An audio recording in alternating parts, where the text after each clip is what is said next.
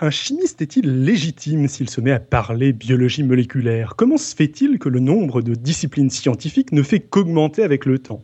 Et finalement, d'où vient cette segmentation du savoir en disciplines à partir de laquelle on n'hésite pas à vous coller une étiquette de littéraire ou de scientifique? C'est sur ces questions que l'on va vous inviter à vous pencher ce soir avec Marie. Euh, nous sommes le mercredi 5 mars 2014, vous êtes sur Podcast Science et c'est l'épisode 165. Bonsoir et bienvenue.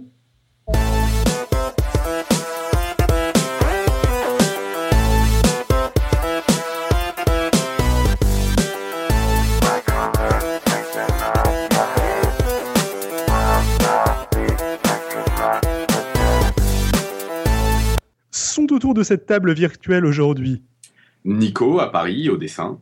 Alan à la technique, car je suis un handicapé pas encore capable de broadcaster correctement. Et je crois qu'on a aussi Pouillot au dessin. exact. Irène en direct des USA. Robin broadcasté depuis la ville lumière. Eh ben oui. David euh, planqué dans un saloon de Stab City, c'est beaucoup moins classe. Exactement. Et Marie, elle aussi en direct de la ville lumière, qui va nous présenter ce dossier. Et puisque c'est ta désolé, euh, et puisque c'est ta première intervention dans Podcast Science, Marie, je vais te demander de te présenter rapidement. Alors, le plus rapidement possible. Alors, je suis une ancienne camarade de, master de David, avec lequel j'ai le plaisir de m'initier à l'histoire des sciences et à l'épistémologie. Je m'intéresse à pas mal de choses, mais euh, plus particulièrement aux théories des systèmes au XXe siècle, à la biologie de l'évolution et également aux sciences cognitives. Avant tout cela, j'ai reçu une formation de lettres et de philosophie, ce qui fait de moi de l'alien idéal pour cette émission, paraît-il. J'aime aussi la science-fiction, mais ça ne sera pas pour aujourd'hui. On aura l'occasion de revenir là-dessus. Euh, on te retrouve, je crois, un peu partout sur le net, en particulier sur Twitter. Oui, euh, at Un compte. Euh, précisément. H-O-L-Y-H-O-L-O-G-R-A-M. Voilà. Très bien, donc au sommaire de cette émission, donc... Le dossier de Marie. Les questions en direct du live. Et une côte et on n'aura pas de plug euh, aujourd'hui a priori. C'est donc parti pour le dossier, on va essayer de rendre ça assez interactif façon débat. En même temps, vu que Marie nous a préparé quasiment l'équivalent de deux dossiers, je pense qu'on va aussi essayer de pas trop trop digresser. Et c'est sur ce paradoxe que je vais te laisser la parole, euh, Marie. Merci. Bon, c'est pas si long que ça, vous inquiétez pas, et surtout interrompez-moi dès que c'est nécessaire. Alors, le sujet de l'émission d'aujourd'hui m'a été inspiré par de fréquentes écoutes de podcast science, parce que je suis assidue, et en particulier par des discussions ou des remarques informelles qui gravitent fréquemment autour des dossiers, sans qu'elles soient jamais vraiment traitées en profondeur, parce que souvent elles sont secondaires. Et récemment, la rubrique Pourquoi je kiffe la science? on a concentré un grand nombre, ce qui m'a crispé derrière mon ordinateur, pleine de frustration, en espérant qu'un jour le thème de l'émission permettrait enfin d'aborder le sujet. Donc ces mhm. remarques que j'entends souvent euh, sur le podcast, elles gravitent autour de deux sujets en particulier. Le premier, c'est celui de la vocation scientifique et de l'enseignement des sciences à l'école. À quel mhm. moment décide-t-on de s'engager dans des études scientifiques? Pourquoi le fait-on? Comment se représente-t-on les disciplines scientifiques au moment où ce choix s'opère, etc. Le second thème, c'est celui de l'inscription académique de la science. Quelle est la différence entre une science et une discipline scientifique? Qu'est-ce qui mhm. caractérise une discipline d'un point de vue épistémologique, académique et social? Pourquoi une blague qui fait intervenir un ingénieur, un mathématicien et un physicien qui change une ampoule est drôle? Et surtout, pourquoi cette dernière question n'est pas du tout triviale? Alors, je vois que tu as habilement placé une blague histoire de n'effrayer personne, mais tu parles de caractériser une science d'un point de vue épistémologique, académique et social. Je pense qu'il serait quand même bon de donner une petite définition d'épistémologique, au moins. Bon, académique et social, je pense que ça ira, mais... Euh, Pour faire simple, euh, mettons que l'épistémologique, c'est ce qui est relatif aux connaissances, à leur fondement, à leur structure, à leur présupposés, voire à leur logique, par, euh, par rapport à, comment dire, d'autres notions comme épistémique, qui, mhm. elles, vont qualifier les conditions de possibilité de la connaissance, c'est-à-dire les manières de connaître. Par exemple, si on se demande si ce que l'on voit dans un microscope à effet tunnel est réel, c'est un problème épistémique. Si on mhm. s'interroge sur, mettons, l'applicabilité de la théorie de l'information, c'est un problème épistémologique. Voilà, ça situe à peu près euh, les notions. J'espère que c'est à peu près clair. Pour moi, ça va. Le reste de l'équipe, euh, c'est bon. On peut avoir un deuxième, deuxième exemple? Un deuxième exemple pour épistémologique? Pardon, hein, je crois que j'étais pas complètement assez attentif, mais ça m'a un peu échappé la différence entre les deux là, j'avoue. Oui, parce que je suis pas sûre que tout le monde sache ce que c'est un, microscope à effet de tunnel, en fait. Ouais, enfin bon, un truc euh, observé de façon bizarre, ça, je. Est-ce que c'est réel ou pas, d'accord? Enfin, est-ce que c'est un modèle ou est-ce que ça existe? En gros, un truc comme ça, quoi. Voilà, épistémique, c'est ce qui est relatif à la cognition, alors qu'épistémologique, c'est relatif aux sciences et aux connaissances, à leur structure, à la manière dont elles sont. Alors, la du coup, c'est cognition qui va me, qui va me manquer. Hein. Je suis désolé, hein, je... plus que total. Hein. Donc les manières de connaître, c'est lié à la perception, etc. D'accord. Voilà. C'est les processus de la pensée humaine, la, cognition. Que dire de Et les autres, c'est l'organisation de la science, enfin de la connaissance en elle-même. Voilà, exactement. D'accord. Moi, ça va alors maintenant. Ok, je vais te laisser continuer. Alors, donc, ces deux thèmes, l'enseignement des sciences euh, à l'école euh, et leur définition académique, sont liés assez profondément. Parce que finalement, choisir une filière, une série de bacs et des options au lycée, puis choisir une discipline quand on veut faire de la recherche, ça tient beaucoup aux représentations que l'on s'en fait euh, dans un champ du savoir, qu'on va tenter de lier quelque part à son identité propre. Ces représentations-là, elles dépendent de l'évolution des contraintes scientifiques, politiques, académiques, sociales, etc. Donc, mon camarade David, avec qui j'ai étudié l'histoire à la philo des sciences, m'a encouragé à venir poser les bases de cette discussion afin d'y consacrer toute une émission. J'ai aucune compétence particulière en sciences de l'éducation, je viens pas du tout à titre d'experte, mais j'espère pouvoir amorcer quelques réflexions intéressantes sur les structures disciplinaires et la perception que l'on peut en avoir. Ne serait-ce qu'en tant qu'universitaire initié à l'épistémologie, ou en tant que personne qui n'a jamais vraiment réussi à ce jour à, à, se résoudre à choisir une discipline au profit d'une autre. Alors, l'éternel problème d'avoir trop de centres d'intérêt. Et une trop grande curiosité, ce qui est mon plus grand handicap mm. dans la vie. Alors pour commencer, la notion de discipline. Il est bien loin le temps où l'on pouvait, surtout quand on était un garçon doué issu d'une famille fortunée, s'initier aux sciences, aux langues et aux arts auprès d'un précepteur anglais à rouflaquette, entrer à l'université, étudier l'arithmétique, la géométrie, l'astronomie, la théologie, la philosophie, la rhétorique, un peu de droit pour la détente, lire une somme considérable de livres, se trouver assez savant vers l'âge très vénérable de 25 ans, puis selon l'envie et les dispositions, s'engager vers une carrière ou une autre, en changer, etc. Voire, dans certains cas, se contenter du statut d'homme de science, polymath, vivant de sa rente, qui est plutôt confortable. L'idéal de la Renaissance, qui consiste à développer ses capacités au maximum, dans le plus grand nombre de domaines possibles, est un petit peu passé, on l'aura remarqué. Il se trouve fort heureusement toujours des hommes et des femmes qui travaillent à développer une grande érudition et une intelligence polyvalente. Mais les faits est que par bonheur, ou par malheur peut-être, il y a de plus en plus de choses à savoir. Et ça risque pas de se terminer d'ici bientôt. Du coup, se former à différentes sciences est devenu assez peu désirable en soi, assez peu réalisable mhm. aussi. Et le spécialiste trouvera toujours mieux sa place que le généraliste dans un monde où la recherche scientifique est le plus souvent appliquée, technique et organisée en une monstrueuse arborescence. Mhm. cette arborescence-là, elle est constituée par des unités particulières que l'on appelle disciplines. C'est un mot qui nous est devenu assez familier, mais qu'on interroge finalement pas très souvent. Moins que la notion de science, qui est au cœur de débats sur la scientificité et sur la non-scientificité, par exemple. Les pseudosciences, euh, ce genre de choses, par exemple. Voilà. Ouais. Alors que la discipline, est-ce que c'est vraiment si tangible que ça? Alors, le mot provient du latin disciplina, qui revêt mhm. trois sens différents. Le premier, c'est l'action d'apprendre. Le mhm. second, c'est ce qui est matière à un enseignement, une science, voire un système philosophique. Et le troisième, c'est une série de principes, de règles de vie. Donc mhm. euh, la, discipline militaire, par exemple. Ok. Une fois n'est pas coutume, euh, l'étymologie nous aide pas mal sur ce coup-là, parce qu'elle distingue les trois dimensions de la notion telles qu'on la comprend encore aujourd'hui. Sa première dimension, c'est la dimension institutionnelle professionnelle, qui concerne par exemple euh, les lieux, les communautés, les supports de communication et de diffusion du savoir, les institutions, etc. Donc ça, c'est l'action, ça correspond à l'action d'apprendre, c'est ça? Tout à fait. Mhm. La seconde, c'est une dimension épistémologique, donc un ensemble d'objets de recherche, de méthodes et de présupposés. Ça, c'était ce qui était matière à un enseignement de sciences, euh, système philosophique. Je dis, ça parce que les gens n'ont pas forcément ta liste sous les yeux, donc ils peuvent oublier au fur et à mesure que tu avances. Et le, troisième point Et la troisième dimension, c'est la dimension euh, pédagogique, une manière d'enseigner, une identité, voire un style d'enseignement et un langage qui lui est lié. Donc ce qui correspond à une série de principes, de règles de vie. Tout à fait. Dans le. Ok, étymologiquement. Ok. Ça va, c'est à peu près clair pour le moment? Ça va. Oui, oui, on suit. Alors, le fait est qu'une discipline n'est pas qu'une unité classificatoire, parce que si c'était le cas, euh, les disciplines se distingueraient toujours rigoureusement les unes des autres, chacune se concentrant à une partie du savoir, et elles n'entreraient jamais en concurrence ni en collaboration. Mhm. Donc on peut dire qu'il n'y a pas de division rationnelle du travail scientifique, et on peut s'en réjouir.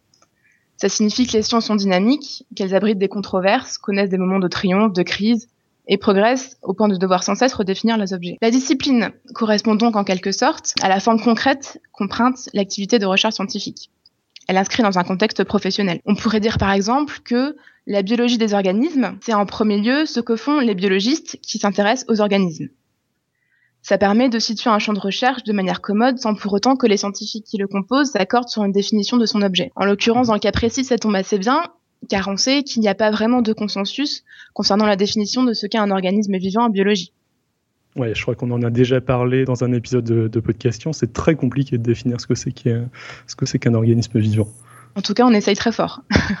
Il n'y a, pas de consensus, en effet. Ouais, je suis désolé de l'interruption, je te laisse continuer. Pas de problème. Pourtant, cette idée du scientifique exerçant un métier qui va être enseigné de maître à élève au sein d'une discipline n'a pas été toujours très évidente, du moins pas avant la fin euh, du 19e, début 20e, je dirais. C'est-à-dire au moment où l'activité savante s'est vraiment professionnalisée où les scientifiques s'organisent en communauté adossées à des universités, des laboratoires, des charges de recherche, etc. Il faudra à un moment donné qu'on parle de la manière dont s'est passée cette organisation d'ailleurs. Enfin là, c'est vraiment de, purement de l'histoire des sciences, mais je pense que c'est très intéressant. On en a, nous, on a eu pas mal de cours dans le, dans le master qu'on a fait en commun là-dessus, mais ça n'a jamais été abordé dans Podcast Science. Il faudra faire ça, je, je, veux bien participer. Désolé de l'interruption, je te laisse continuer. Donc cette période-là, c'est aussi le moment où le nombre de disciplines va commencer à s'accroître de manière indéfinie au point que maintenant on en a euh, une somme euh, assez monstrueuse. En 1834, André-Marie Ampère va assez bien représenter ses réflexions sur la logique des structures des sciences qui prélude à cette professionnalisation. En l'occurrence, il a écrit euh, l'essai sur la philosophie des sciences. Donc pour rappel, Ampère, c'est ce mathématicien, physicien, chimiste qui a une œuvre scientifique considérable et qui a donné son nom à l'unité internationale de mesure du courant électrique. Bien sûr, vous savez ça. Et donc, alors qu'il préparait un cours de physique générale et expérimentale pour le Collège de France, il a soudain connu un tourment épistémologique extrême et il s'est posé deux questions, sachant qu'il était déjà physicien. Il s'est demandé qu'est-ce que la physique générale et par quel caractère précis elle est distinguée des autres sciences? Et il s'est aussi demandé quelles sont les différentes branches de la physique générale, ainsi circonscrites, qu'on peut considérer à volonté comme autant de sciences particulières? Et également, comme les différentes parties de la science plus étendue dont il est ici question. Je le cite, j'espère que c'est à peu près clair tout de même. Mhm. Qu'est-ce que la physique générale et comment elle s'organise?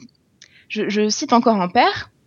Ampère nous dit J'avais remarqué qu'il est nécessaire, dans la détermination des caractères distinctifs d'après lesquels on doit définir et classer les sciences, d'avoir égard non seulement à la nature des objets auxquels elles se rapportent, mais encore aux divers points de vue sous lesquels on considère ces objets. Donc là, on remarque que Ampère n'utilise pas le terme de discipline, mais simplement de science dont il cherche à, déterminer le degré de généralité. C'est bien parce qu'il euh, essaie d'embrasser les parties du savoir et non de comprendre la spécificité d'activité scientifique. Donc, non content de définir la physique générale et de démarquer ses différentes sous-parties, ce qui est déjà pas une mince affaire, il est pris d'une grande ambition et il essaie de considérer l'ensemble des sciences et de toutes les disciplines qu'il connaît, qui étaient assez nombreuses à l'époque déjà. Donc certaines sont issues euh, des parties du savoir classique, physique, éthique, politique, poétique, etc. Et d'autres sont plus récentes. Ethnologie, psychologie, technologie. Euh, ici, la technologie, c'est l'étude des techniques. C'est pas la technologie euh, telle qu'on l'entend aujourd'hui, qui est, qui est synonyme de, de, de, production technologique. Mmh. Et il en ressort de cette réflexion une classification assez, assez rigolote où les sciences sont ordonnées selon un système de subdivision binaire successive qui vont du général au particulier. Tu, disais binaire, euh, pourquoi binaire? Je ne comprends pas très bien. Euh, c'est-à-dire que euh, il y a deux colonnes principales, deux subdivisions principales qui vont donner lieu à des subdivisions ensuite qui sont à chaque fois en deux parties. Donc du coup, c'est un tableau binaire. Au début, euh, il y a deux sciences, ensuite il y en a quatre, ensuite il y en a huit, etc. D'accord. Ah oui, d'accord, d'accord. Ok. On fait à chaque fois deux embranchements. Oui, oui, oui, bien sûr. Et ça reste symétrique. Euh. Et du coup, euh, par un hasard extraordinaire, tout est parfaitement harmonieux, comme on peut le voir, et on tient donc deux tableaux de deux colonnes tout pile, quitte à inventer quelques sciences pour l'occasion et à faire des rapprochements qui sont un petit peu curieux, si vous regardez le détail sur le document une case vide sur le tableau aurait été du, plus mauvais effet, j'imagine. Euh, du coup, qu'est-ce qu'on retrouve comme science euh, un peu bizarre euh, résultant de rapprochements hasardeux dans ce, tableau? Alors par exemple, on trouve la calistographie, qui est la science des beaux-arts, qui est issue elle-même de la technesthétique élémentaire, issue de la, technesthétique, qui vient de l'esthétique, qui vient des sciences dialegmatiques. Donc dialegmatique, on imagine que c'est ce qui se rapporte au discours et à la description dans la tête d'Ampère. Donc chaque science a une science parente, sauf les sciences les plus générales, et deux sciences filles, sauf les sciences les plus particulières. La première dichotomie, elle est opérée entre les sciences qui étudient le monde, donc c'est les sciences euh, cosmologiques, du grec cosmos, le monde ordonné, et les sciences qui étudient l'intelligence humaine, c'est-à-dire les sciences noologiques, du grec noos, la pensée. Comme vous pouvez voir, euh, chacun de ces deux règnes est divisé en deux sous-règnes, eux-mêmes en divisés en deux embranchements et ainsi de suite. Euh, Par exemple, les sciences cosmologiques sont divisées en sciences mathématiques, physiques, physiologiques, médicales, et les sciences noologiques en sciences philosophiques, dialagmatiques, ethnologiques et politiques. Du coup, cette tentative de couvrir l'ensemble du savoir euh, est assez encyclopédique et fixiste, c'est-à-dire que les catégories sont pas vraiment destinées à bouger, quoi. Une classification du savoir ad vitam aeternam. Tout à fait. Enfin, du moins quand on lit les d'ampère. Donc les, les objets des sciences sont censés être rendus plus intelligibles, mais comme s'ils existaient en soi, presque indépendamment des savants qui les forment. Bon, il Mhm. paraît entre nous qu'il y a encore quelques mathématiciens qui, euh, qui ont cette opinion, mais je n'en dirai pas plus. Sur les mathématiques. Oui, Bah, enfin bon, on va pas, on va pas en parler pendant deux Non, heures, mais. c'était c'était pour la blague, c'était pour la. Non, mais t'in- t'inquiète, hein, on, est, on est pour les. Enfin, en tout cas, Alan et moi, les trolls contre les mathématiciens. Ça, tombe bien parce qu'il y en a plusieurs autres à venir, donc euh, comme ça vous êtes prêts. D'accord, je me prépare. Donc ici, on présuppose également euh, que les sciences se développent selon une sorte de mouvement naturel et cohérent de l'entendement humain, euh, avec un progrès, un raffinement des, des catégories, et que finalement, une nouvelle science ne peut être qu'une nouvelle subdivision d'une autre science dont elle dépend entièrement. Donc les, les sciences sont, sont toujours sous-déterminées par rapport à d'autres. Aujourd'hui, les disciplines, elles ont des frontières floues, elles rentrent en collision, elles se séparent, elles se fâchent, elles en enfantent de nouvelles, tant et si bien qu'on trouve de nouvelles disciplines chaque jour, reconnues de manière assez variable sur le plan académique. Mhm. Comment y voir un peu mieux là-dedans? L'historien des sciences Thomas Kuhn, euh, dont vous avez sans doute déjà parlé euh, longuement ici, a justement amorcé une réflexion sur euh, la structure des sciences, prise cette fois dans une dimension temporelle, c'est-à-dire pas juste avec un tableau à peu près fixe qui montre comment sont organisées les choses. Ouais. Et notamment dans l'ouvrage dont on a fait grande presse, euh, La structure des révolutions scientifiques, qui date de 1962. Kuhn tente de définir la notion de paradigme scientifique dans cet ouvrage, mais cette notion le débordera un, un petit peu, au point qu'il la renommera plus tard matrice disciplinaire. Et là, ça nous intéresse particulièrement. En l'occurrence, pour Kuhn, l'adhésion à un paradigme ou à une matrice disciplinaire, c'est avant tout un phénomène social qui implique la création d'une communauté de pensée, de méthodes et d'objectifs autour d'outils communs de diffusion euh, du savoir, par exemple euh, des journaux, des conférences, des séminaires, etc. Cette communauté de pensée, elle s'accorde sur un ensemble d'observations et de faits avérés, sur un ensemble de questions à résoudre, sur des méthodes et sur la manière d'in- d'interpréter les résultats de la recherche. Mhm. Les nouveaux scientifiques sont donc initiés au sein de la communauté, non seulement à des sciences et à des techniques, mais également à des pratiques sociales. Euh, Par exemple, aujourd'hui, on peut citer euh, le système de doctorat, de postdoc, etc. Il y a tout un rituel euh, d'initiation en quelque sorte. Ouais. Je cite Kuhn pour finir là-dessus, pour finir sur cette idée. Pour faire son travail, le chercheur doit adhérer à un ensemble complexe de facteurs intellectuels et techniques. Mais sa réputation, s'il a du talent et de la chance, dépendra peut-être de sa capacité à abandonner son, son réseau d'adhésion pour en adopter un autre qu'il a lui-même inventé. Très souvent, le chercheur accompli doit faire simultanément preuve d'un caractère traditionnaliste et iconoclaste. Et donc, euh, selon Kuhn, c'est aussi une dynamique de la création de nouvelles disciplines. C'est une vision qui est euh, complètement opposée à, à celle d'Ampère, euh, la création d'une discipline comme un phénomène social. Ben, chez, chez Ampère, c'est surtout que euh, la discipline, c'est un objet purement intellectuel. Alors que Mhm. chez Kuhn, bon, c'est bien sûr un objet intellectuel, mais c'est ce qui est produit par une synergie euh, sociale, en fait. C'est-à-dire par des Mhm. oppositions, par des conflits, par des collaborations, etc.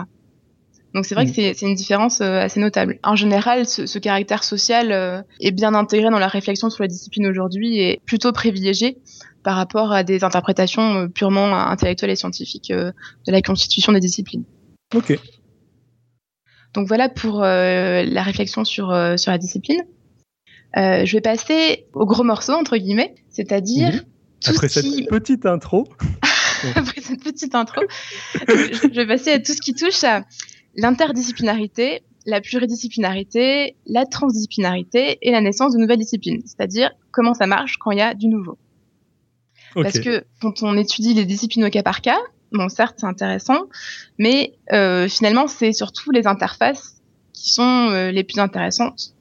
Euh, on a vu qu'il n'y a pas de classement des disciplines scientifiques prises comme des entités fixes et stables. Et aujourd'hui, on est assez bousculé par ce qu'on appelle des champs de recherche.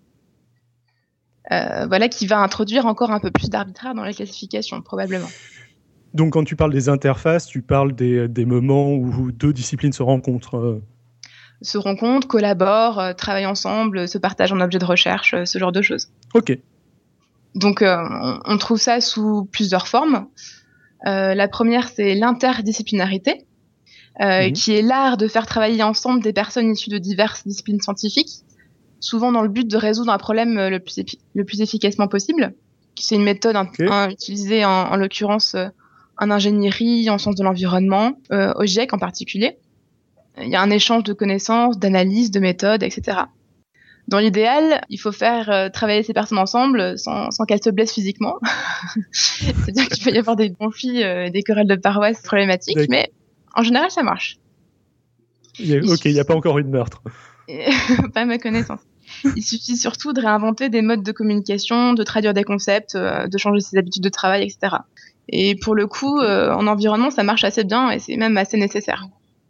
Alors, je, vais, je vais développer ça tout à l'heure. Mhm. Autre type d'interface, la transdisciplinarité. Donc cette fois-ci, c'est euh, la recherche d'une pensée complexe qui va déborder et abattre les catégories disciplinaires. Par exemple, euh, les, les feminist studies, par exemple, ou euh, Donc- les gender studies, ou ce genre de choses, c'est-à-dire les, les champs qui sont constitués contre les barrières disciplinaires. Voilà. Tu peux préciser un peu le- la différence entre interdisciplinarité et transdisciplinarité du coup? Interdisciplinarité, c'est Ah, potentiellement temporaire? Ouais. Interdisciplinarité, c'est entre des disciplines euh, différentes, c'est-à-dire que euh, les disciplines gardent leur intégrité, euh, leur autonomie, mais elles vont collaborer, alors que dans la transdisciplinarité, on va traverser les barrières euh, disciplinaires. Ok. Voilà. Avec une, une recherche de nouveautés. Ok. D'accord. En gros, on peut dire qu'on essaie de créer une nouvelle discipline ou c'est complètement faux de voir ça comme ça? C'est faux et c'est vrai à la fois. Je- Enfin, je, je pense qu'on va en parler tout à l'heure avec les D'accord. cultural studies, ça sera un petit peu plus clair. Ensuite, autre type euh, d'interface, la pluridisciplinarité. Donc là, dans ce cas-là, on a une juxtaposition de disciplines dans une perspective d'exhaustivité. Par exemple, Mhm. les biogéosciences, on va voir plusieurs disciplines euh, intégrées au sein d'une métadiscipline. On va faire par exemple de la géologie, euh, de l'écologie, euh, de l'hy- de l'hydrologie, etc. Donc là, c'est pluridisciplinaire. Et enfin, dernier type d'interface, c'est ce qui est cross-disciplinaire. Bon, le, le mot n'existe pas vraiment en, en français, on dira euh, cross-disciplinarity en anglais. C'est le fait d'étudier une discipline à la lumière d'une autre. Par exemple, la philosophie des mathématiques, l'histoire de l'écologie, la physique de la musique, etc. Sachant que la meilleure et la plus belle de ces disciplines, c'est bien entendu l'histoire des sciences. Je pense que Oui, David ne me contredira pas là-dessus. Non, non, indiscutablement, je pense qu'il n'y a pas de compétition. Tout à fait. Et donc, euh, dans, dans ce contexte de, de multiples interfaces, les vieilles catégories de sciences formelles, expérimentales, naturelles, humaines, etc., on peut se demander si elles ont encore cours. Est-ce qu'on peut toujours séparer précisément sciences de la nature et sciences humaines et sociales? Pour réfléchir à cette question, je vous propose de passer en revue quelques cas particuliers qui vont nous Mhm. éclairer pas mal. Ok. Alors, dans le domaine des disciplines qui sont nées à partir de l'interface de disciplines parentes, donc vous connaissez tous euh, la biochimie ou la physique mathématique, on les remet plus vraiment en question parce que euh, elles ont acquis avec le temps une certaine légitimité, euh, elles ont un passé derrière elles. Mhm. En revanche, euh, certaines autres collisions épistémologiques ont donné lieu à des disciplines que l'on connaît plutôt mal. Voilà, j'ai- j'aimerais parler en particulier euh, des sciences naturelles dites historiques, c'est-à-dire dont l'objet d'étude est saisi dans son évolution et renvoie au passé, et surtout qui vont exploiter des méthodes issues des sciences humaines, l'histoire et l'archéologie. Donc, euh, pour commencer, on a par exemple la climatologie historique. C'est une discipline qui va reconstituer les climats passés en lien avec les activités humaines, à partir de la préhistoire donc. C'est dans l'absolu, c'est une branche de la climatologie. L'un de ses buts est donc de mieux comprendre les changements climatiques aujourd'hui à l'aune des changements passés et ensuite d'éclairer de quelle façon le climat affecte les sociétés, notamment à l'échelle locale. Mais contrairement à la climatologie traditionnelle, euh, la reconstitution du climat va ici exploiter des documents qui nécessitent des méthodes d'analyse spécifiquement historiques. Par exemple, on va utiliser euh, des livres de bord, recueillir des données sur les vents, la pression atmosphérique, mesurées par un baromètre de bord, des températures, etc., qui sont présents dans des livres de bord ou des archives locales. Mhm. On va recueillir aussi des données sur euh, l'historique des crues, des précipitations, des récoltes, etc.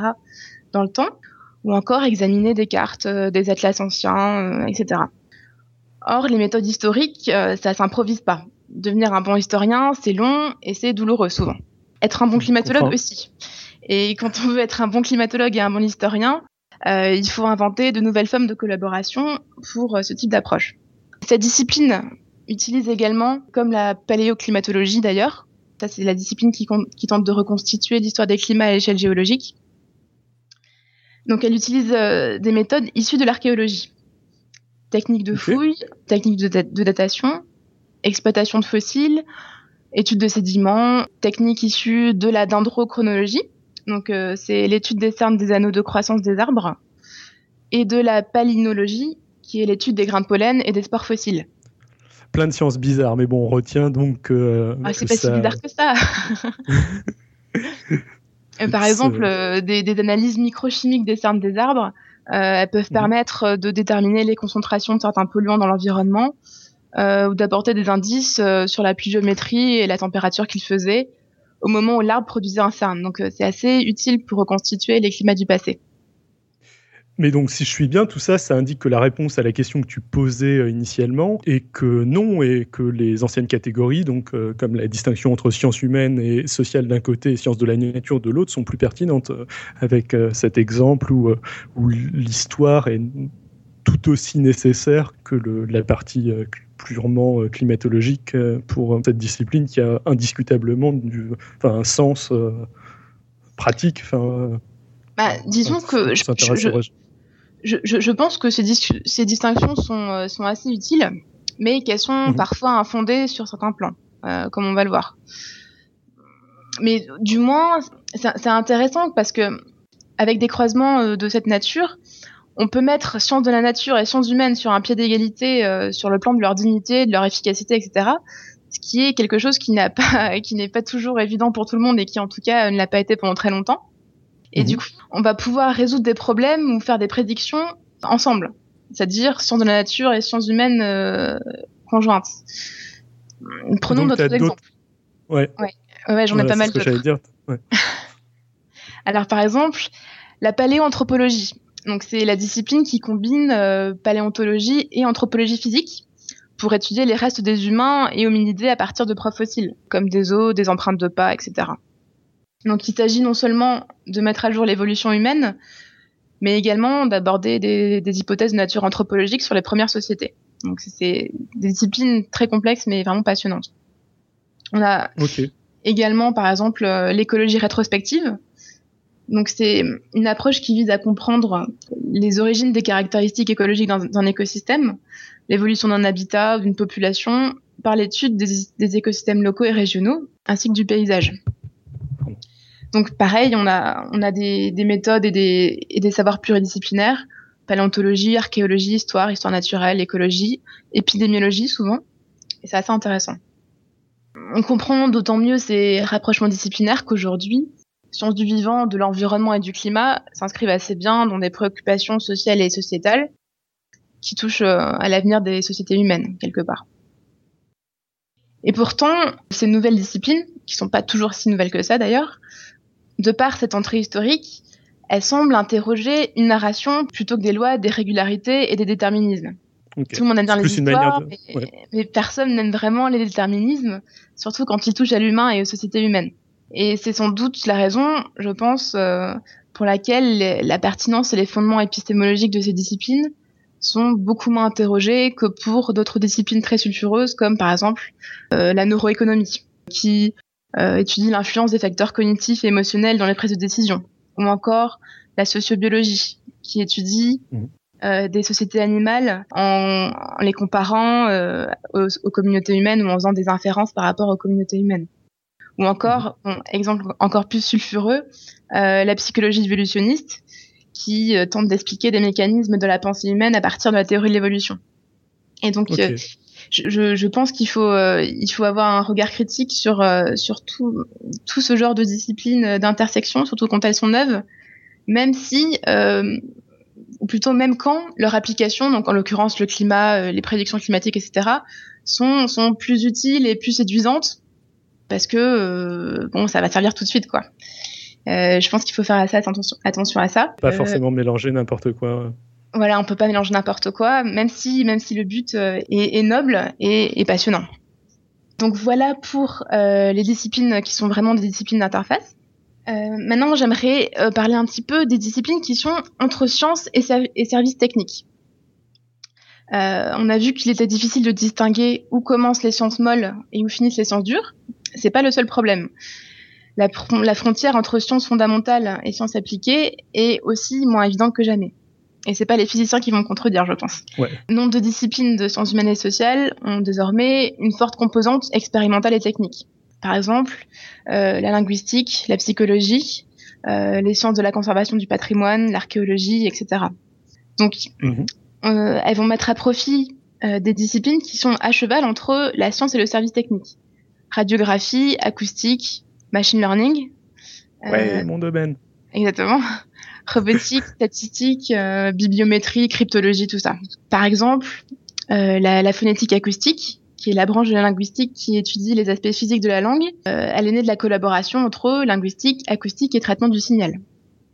Et donc, ces disciplines, dans le contexte où elles sont perçues, et selon le contexte où elles sont perçues, sont soit des sciences à part entière, soit des outils pour d'autres disciplines. Un peu comme les maths, mais en pire. Désolée Robin, j'étais obligée de la faire celle-là. Pas de problème. Je, je, je, le problème, c'est que je vais avoir beaucoup de choses à dire. Je vais oublier la moitié. Je me disais qu'il fallait que je prenne des notes, mais. C'est fait pour. Hein, c'est fait pour. Alors, euh, dans la catégorie des disciplines, dont l'objet et les objectifs dépendent d'un contexte particulier, euh, on peut citer aussi les disciplines qui sont dédiées à la résolution de problèmes ou à la gestion de crises. Par exemple, euh, la biologie de la conservation. J'utilise beaucoup d'exemples de la biologie, mais c'est parce qu'ils sont particulièrement intéressants. Donc la biologie de la conservation, c'est l'étude du statut de la biodiversité et des moyens de sa protection. Donc elle va réfléchir à la logique du déclin des espèces, de l'érosion des habitats et des écosystèmes, et étudier ces mécanismes et les moyens de l'endiguer. Donc à ce titre, elle fait intervenir les sciences naturelles, mais également l'économie, la sociologie, les sciences politiques, etc. Euh, sa raison d'être est contextuelle. Elle est justifiée par un besoin sociétal, voire par une critique sociale parfois. Et le biologiste ici, il va examiner les causes et les conséquences de la crise de la biodiversité à une échelle variable. Cette crise correspond au déclin des espèces et à la dégradation des habitats naturels engendrés par les activités humaines. Donc, par exemple, urbanisation, euh, intensification de, des productions agricoles, changement climatique, etc. La recherche dans le domaine nécessite donc euh, à la fois une approche scientifique de l'écologie, euh, mais aussi une réflexion philosophique, voire éthique. Donc on a vraiment encore une interface euh, sciences de la nature et sciences, euh, sciences humaines et sociales. Promis, je fais pas exprès d'en trouver, mais il y en a partout. Ça soutient un peu ta thèse, quand même. un petit peu, oui. pour, ce qui Alors, il y en a d'autres Oui, pour ce qui est des disciplines dédiées à la, à la résolution de problèmes urgents, Bon, euh, la biologie de la conservation, on est déjà un, mais il y a encore plus d'urgents. On peut citer par exemple la linguistique judiciaire, qu'on mhm. appelle aussi parfois la linguistique forensique, par traduction de l'anglais, mais c'est pas terrible. Ouais, euh, linguistique judiciaire, je pense, c'est plus parlant pour. Euh... Ouais, c'est c'est la linguistique, enfin c'est la branche de la linguistique qui est appliquée au domaine de la loi, de l'investigation criminelle, des procédures judiciaires, etc. En gros, c'est la branche de la linguistique qui applique dans le domaine de la justice des techniques linguistiques et phonétiques pour l'analyse de preuves devant les, tribunaux. Donc elle trouve son utilité pour des missions euh, très très concrètes. Par exemple, euh, identifier l'auteur d'un texte à partir de la comparaison de documents écrits, donc euh, en utilisant par exemple des méthodes de stylistique. Elle va pouvoir permettre d'identifier le plagiat, qui est mhm. utile pour les conflits de propriété intellectuelle par exemple. Elle peut permettre euh, d'identifier la voix d'un locuteur à partir d'un enregistrement, identifier la responsabilité ou le degré d'implication d'un accusé dans un complot à partir d'une analyse de discours, ce genre de choses, mettre à jour des techniques de manipulation psychologique, etc. Donc, euh, elle va être destinée à collaborer avec les sciences judiciaires en général, que l'on associe plutôt parfois euh, euh, à la physico-chimie, à la médecine légale, etc. Mais la linguistique est assez importante aussi. En l'occurrence, en linguistique judiciaire, on est vraiment dans la fusion complète entre sciences dures, sciences molles, sciences appliquées, expérimentales, physique, langage, investigation, etc. C'est vraiment le festival. Donc, euh, à travers ce dernier exemple, j'espère avoir réussi à vous convaincre définitivement qu'il faut repenser nos étiquettes disciplinaires et les passer au crible d'une nouvelle analyse épistémologique qui soit mieux adaptée au monde dans lequel nous vivons. Il y avait donc une thèse derrière. euh, ouais, non, mais je, je, je, je pense que c'est que c'est assez convaincant sur euh, la non-pertinence euh, des distinctions classiques entre sciences, euh, tous ces, ces multiples exemples dont tu nous as abreuvés. Ce qui, ce qui ne veut pas dire qu'il faut pas qu'il faut abolir les distinctions. Je suis euh, pour maintenir des, des, distinctions pour des tas de raisons, mais mmh. en l'occurrence, je, je les vois vraiment pas adaptées. Ne serait-ce que par mon parcours, c'est d'autant plus évident. Mmh, on va y revenir. Euh, on a vu que la, la réorganisation euh, des disciplines et des structures disciplinaires peut se faire sur des temps assez longs. Mmh. Tant qu'un domaine n'est pas jugé suffisamment mature, précis euh, ou bien articulé par des institutions académiques, il va par exemple emprunter l'exception de champ de recherche. Ouais. C'est ce qui est arrivé pendant longtemps au sens cognitif par exemple. Donc mmh. un champ de recherche, c'est en quelque sorte le, le paysage mouvant de ce que l'on cherche sans que le programme soit encore toujours très bien fixé. L'exemple le, le, plus euh, le plus frappant de, de champ de recherche qu'on a aujourd'hui, c'est les cultural studies. Donc euh, les cultural studies, c'est une voie d'études interdisciplinaire et transdisciplinaire qui va privilégier l'approche socioculturelle pour s'attaquer à un problème donné. Peut-être quelques exemples de cultural studies. Oui, par exemple euh, les études de genre, donc les gender okay. studies, euh, les études très, sur le handicap. On en parle beaucoup en ce moment. Ouais, mmh. les études sur le handicap, euh, disability studies, ou sur une art géographique en particulier. Par exemple, mmh. les American Studies, euh, les études sur les médias, les media studies, etc. Il y en a plein. Bon, j'avais prévu de, de, faire un petit peu l'histoire de ce champ-là, mais je vais peut-être laisser tomber. Ouais. parce que ça va être un peu long. Euh, je propose bon. de lâcher Robin un moment. Enfin, sauf si tu, tu voulais terminer un truc avant. Euh, je, vais juste, juste terminer euh, deux, trois remarques à propos de, de ce champ-là. C'est des approches qui demeurent souvent assez polémiques en Europe et notamment en France, mmh. parce qu'on craint entre autres qu'elles engagent une perte de rigueur scientifique sur des sujets particulièrement complexes. Par manque de, de neutralité, parce que souvent c'est des, euh, des champs qui sont assez engagés politiquement, et également à cause de l'aspect transdisciplinaire, voire non spécifique des travaux qui sont produits. On peut se demander si il est vraiment légitime euh, de traiter de problèmes historiques, par exemple, quand on a une formation de sociologue uniquement. Voilà, pour résumer le propos que je voulais avoir sur ces nouveaux champs, champs de recherche. On peut lâcher Robin. ok, non, non, mais... Robin. Vous me donnez l'impression que je que je boucle, je suis pas content. Non, non, il y a, y a, pas y a pas de problème. Ça m'inspire juste des remarques, euh, mais euh, voilà. J'enlève la muselière, tout le monde se met aux abris. non, mais je, je suis pas du tout fâché de quoi de quoi que ce soit. Hein. Non, non, juste euh, moi je trouve que sur les sur les disciplines, etc. Enfin, en fait, j'ai toujours été passionné par la philo, euh, mais en même temps, j'ai toujours trouvé ça assez artificiel et assez vain, même si ça peut être intéressant au passage, de trouver des systèmes en fait qui fonctionnent bien. C'est-à-dire que globalement, euh, on fait ce qu'on peut pour essayer d'organiser, parce qu'on aime bien organiser les, choses, mais globalement, ça marche pas parce que parce que pas fait pour être organisé. Il n'y avait pas de raison que ça le soit. Donc euh, voilà, il y a, a, des chapitres entiers qui ont changé de discipline euh, historiquement. Tu, prends le, les statistiques à la base faisaient partie de la physique. Maintenant, on considère que c'est un chapitre des maths. La mécanique, c'est le contraire. Euh, on sait pas bien quoi. Et puis bon bah euh, déjà qu'on a du mal à classifier les espèces vivantes euh, je veux dire classifier des concepts et des, des chapitres scientifiques enfin de, de, connaissances ça me paraît c'est comme classer la musique on sait qu'on n'y arrivera jamais je veux dire les, les styles et, musicaux et même moi pour aller plus loin encore plus loin dans ce que tu racontes c'est je vois absolument pas l'intérêt d'aller classifier et donner des noms à tout ça quoi. Alors vraiment pas. À la limite de dire il y a des groupes de gens qui parlent pas le même langage et du coup, on sait que ça va pas être facile il euh, y a des conversions qui vont à faire sur les termes, sur les langages, comme si c'était des pays avec des langues différentes, éventuellement, parce que là, il y a une logique dans l'approche, dans la façon de parler.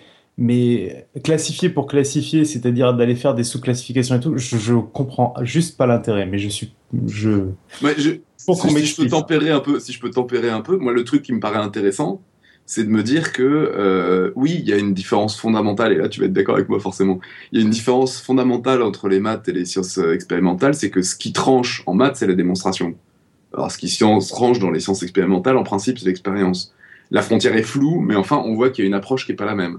Et d'ailleurs, si on fait parler un, un mais dans, un physicien sur un même sujet, dans les faits, non, dans de la même façon. Non, c'est même pas vrai ce que, ce que tu dis. Parce que ce qui tranche en premier, c'est la démonstration, même dans les sciences expérimentales. Et ensuite, ce qui fait qu'un modèle va être utilisé et va être pertinent dans les sciences expérimentales, c'est que l'expérience rejoint ce que le modèle prédit. C'est-à-dire le modèle sert à quelque chose à partir du moment où euh, l'expérience colle. Mais il euh, mais, y a, le, test le test pour savoir si ça fonctionne. tu as, aussi un test de démonstration. Tu as plein de sciences expérimentales où il y a d'abord eu des démonstrations, euh, ou inversement, on a eu des démonstrations après, et c'était aussi des choses qui validaient le modèle. Quoi. Il y avait les deux. Tu as des cas où on prévoyait euh, avec des démonstrations des choses qu'après on a vérifié expérimentalement, et il y a l'inverse où on a découvert des expériences qui faisaient des choses cheloues et on les a, on les a prouvées après via un modèle. Donc c'est juste que tu as une étape en plus qui est la validation expérimentale. Mais pour moi, ça enlève pas la besoin de validation euh, théorique. Enfin bon, on est sur un autre débat. Je, vais essayer de rebondir euh, sur, euh, sur ce que vous venez de dire. Il me semble que ce que vous critiquez dans cette classification, en fait, c'est le, ce que Marie présentait comme étant la, classification d'Ampère ou euh, toute autre forme de classification allant dans cette lignée-là. C'est pas le, la situation de paradigme à la, à la Kuhn ou. moi, je, moi, je, moi, je sais pas, je, je suis plutôt d'accord effectivement avec Nico. J'essaye de comprendre pourquoi on essaye de classifier les choses. Alors je pense qu'effectivement ça peut être pratique pour se parler, pour en faisant des, raccourcis et tout, parfois pour certaines choses. Mais je prends cet exemple parce que c'est l'exemple qui me frappe le plus. J'ai jamais été foutu de classer mes CD. Hein. Ma musique, ça se range pas bien, quoi. Et pour détailler même euh, ce que raconte Robin, ce que je dis là, c'est typiquement, enfin, tu as des sciences où ils font la même chose, ils mettent un mot différent. Donc là, on est dans des cas de, de langues différentes, mais ils font la même chose. À une époque, à la limite, où les sciences avaient vraiment, étaient pas encore complètement mathématisées comme la plupart des sciences aujourd'hui. Je parle pas des sciences sociales, mais en dehors des sciences sociales, on a une mathématisation de toutes les sciences qui fait que finalement, elles parlent toutes le même langage. Je vois pas l'intérêt de mettre des barrières. Et, au contraire, les découvertes les plus récentes, euh, les avancées les plus récentes en sciences ont été justement de dire, ben non, il n'y a pas de barrière. On utilise des modèles mathématiques et on les applique dans des cadres différents, quoi. Ouais, je mais, mais là, non, mais je vais pas être complètement d'accord avec toi, en fait. Hein. Le, enfin, moi, je pense qu'il y a pas mal de domaines des sciences qui sont pas encore mathématisés. Enfin, euh, je sais pas, l'anthropologie, c'était pas mathématisé. T'as euh, oui, c'est vrai, pas mal de sous-domaines de la bio qui sont pas mathématisés. D'accord, donc, mais à, la limite, euh, donc oui, t'as raison. Ce que je veux dire, c'est que déjà, toutes les sciences mathématisées, je vois pas pourquoi il y aurait à faire des sous-classifications, quoi. Mais malgré tout, là où bah, je vais pas être d'accord avec toi, que, ouais. Ouais, non, mais c'est c'est que tu, encore une fois, tu, tu, soumets le même problème. Enfin, je vais pas donner d'exemple parce que les seuls exemples que j'ai en tête, euh, il faudrait faire un dossier entier dessus pour expliquer. Mais tu parles d'un même sujet à euh, quelqu'un de sensibilité matheuse et quelqu'un de sensibilité physicienne. Ils vont pas du tout euh, raconter les choses de la même façon. Je veux dire, c'est pas, on va pas y voir la même chose. Mais, alors, tu classifies comment? Parce que tu peux avoir le même débat dans le. Enfin, tu parles de relativité T'as des gens qui t'en parlent façon maths, façon physique, d'autres qui t'en parlent. Enfin, il y a plein de façons de parler de la même chose, du, exactement du même domaine scientifique. Donc là, on est même au-delà de la classification. On parle juste d'individus, quoi. Oui, oui, oui, oui. On en arrive aux individus, oui. Mais malgré tout, il y a, y a, une façon d'approcher les choses. Et il peut y avoir des mauvaises compréhensions quand même de choses. Euh, euh, je veux dire, il y a des maths qui s'exportent mal, quoi. Enfin, euh, j'en ai quand même discuté plusieurs fois. je crois que j'en avais parlé déjà ici, mais euh, des, les biostats, euh, les statisticiens s'arrachent les cheveux quand ils voient ce que les biologistes font, quoi.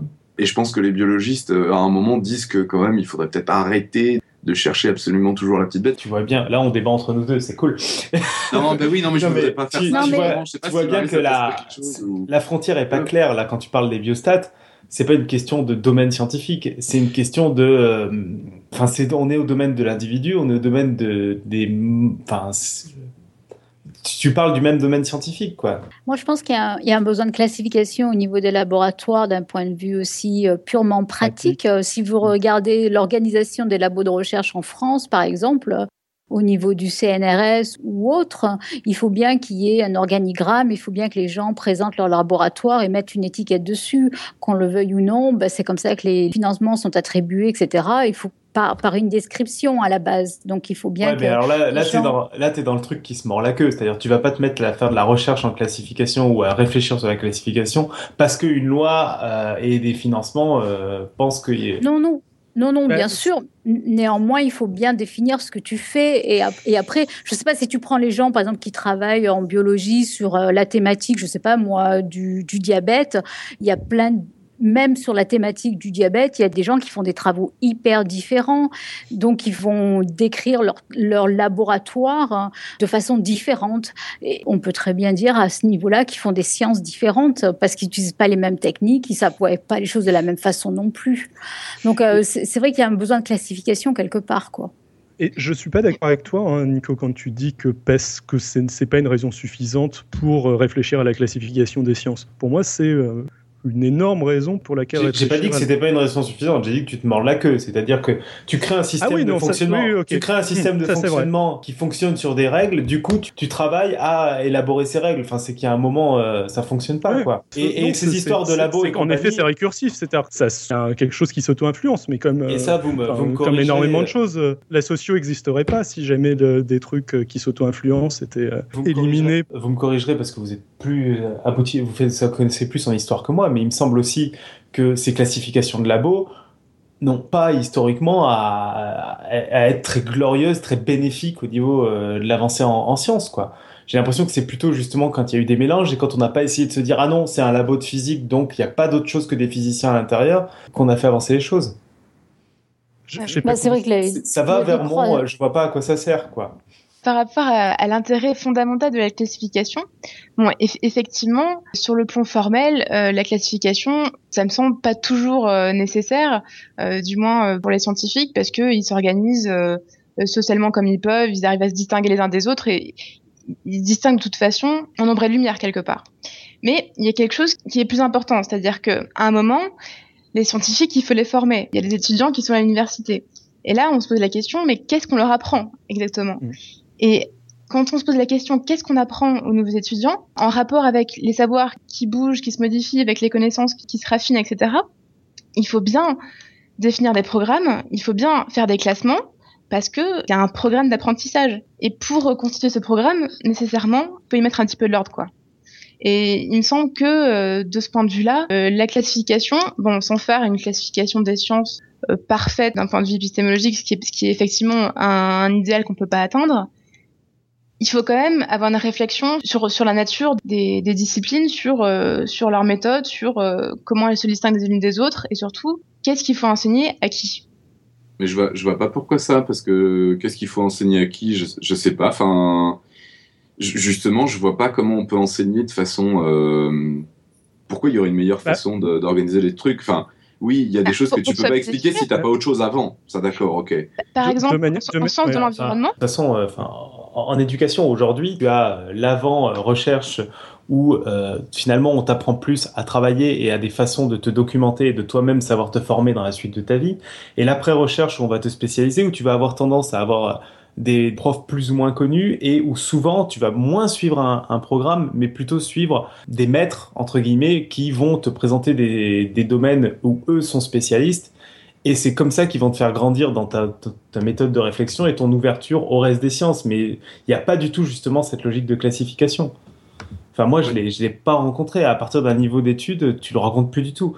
C'est une logique de maître, de bah, maître c'est à penser, problème, quoi. Justement, c'est c'est peut-être un Bah, je suis pas sûr, parce que Bah, ces moi- maîtres à penser, leur travail, c'est maîtres à Voilà. penser, leur travail est de t'ouvrir au monde et de, de t'apprendre plutôt comme le- les, édu- les études avant, de, de t'apprendre à savoir chercher, à savoir trouver de l'information, à savoir te former. Il y a l'éducation a absolument pas vocation à être exhaustive dans le domaine où tu vas travailler plus tard. Bien sûr, mais comment tu choisis ton maître? Dans ce cas si euh, tu sais pas du tout te repérer dans ce qui se fait en fait, dans ce qui se fait dans un domaine, dans plusieurs domaines Comment comment tu choisis? Ce que je comprends, la c'est question. que justement, toi, tu as commencé. Je, je, je comprends peut-être mal, hein, sûrement mal. Mais tu as commencé ton truc en disant je m'intéresse à tout, c'est emmerdant parce que euh, on est dans un monde où il y a les scientifiques et les littéraires et c'est quand même. con- Enfin, je, je, je l'ai compris comme ça parce que moi, je suis tellement persuadé que c'est débile de faire une distinction scientifique et littéraire que j'arrive pas à réfléchir autrement.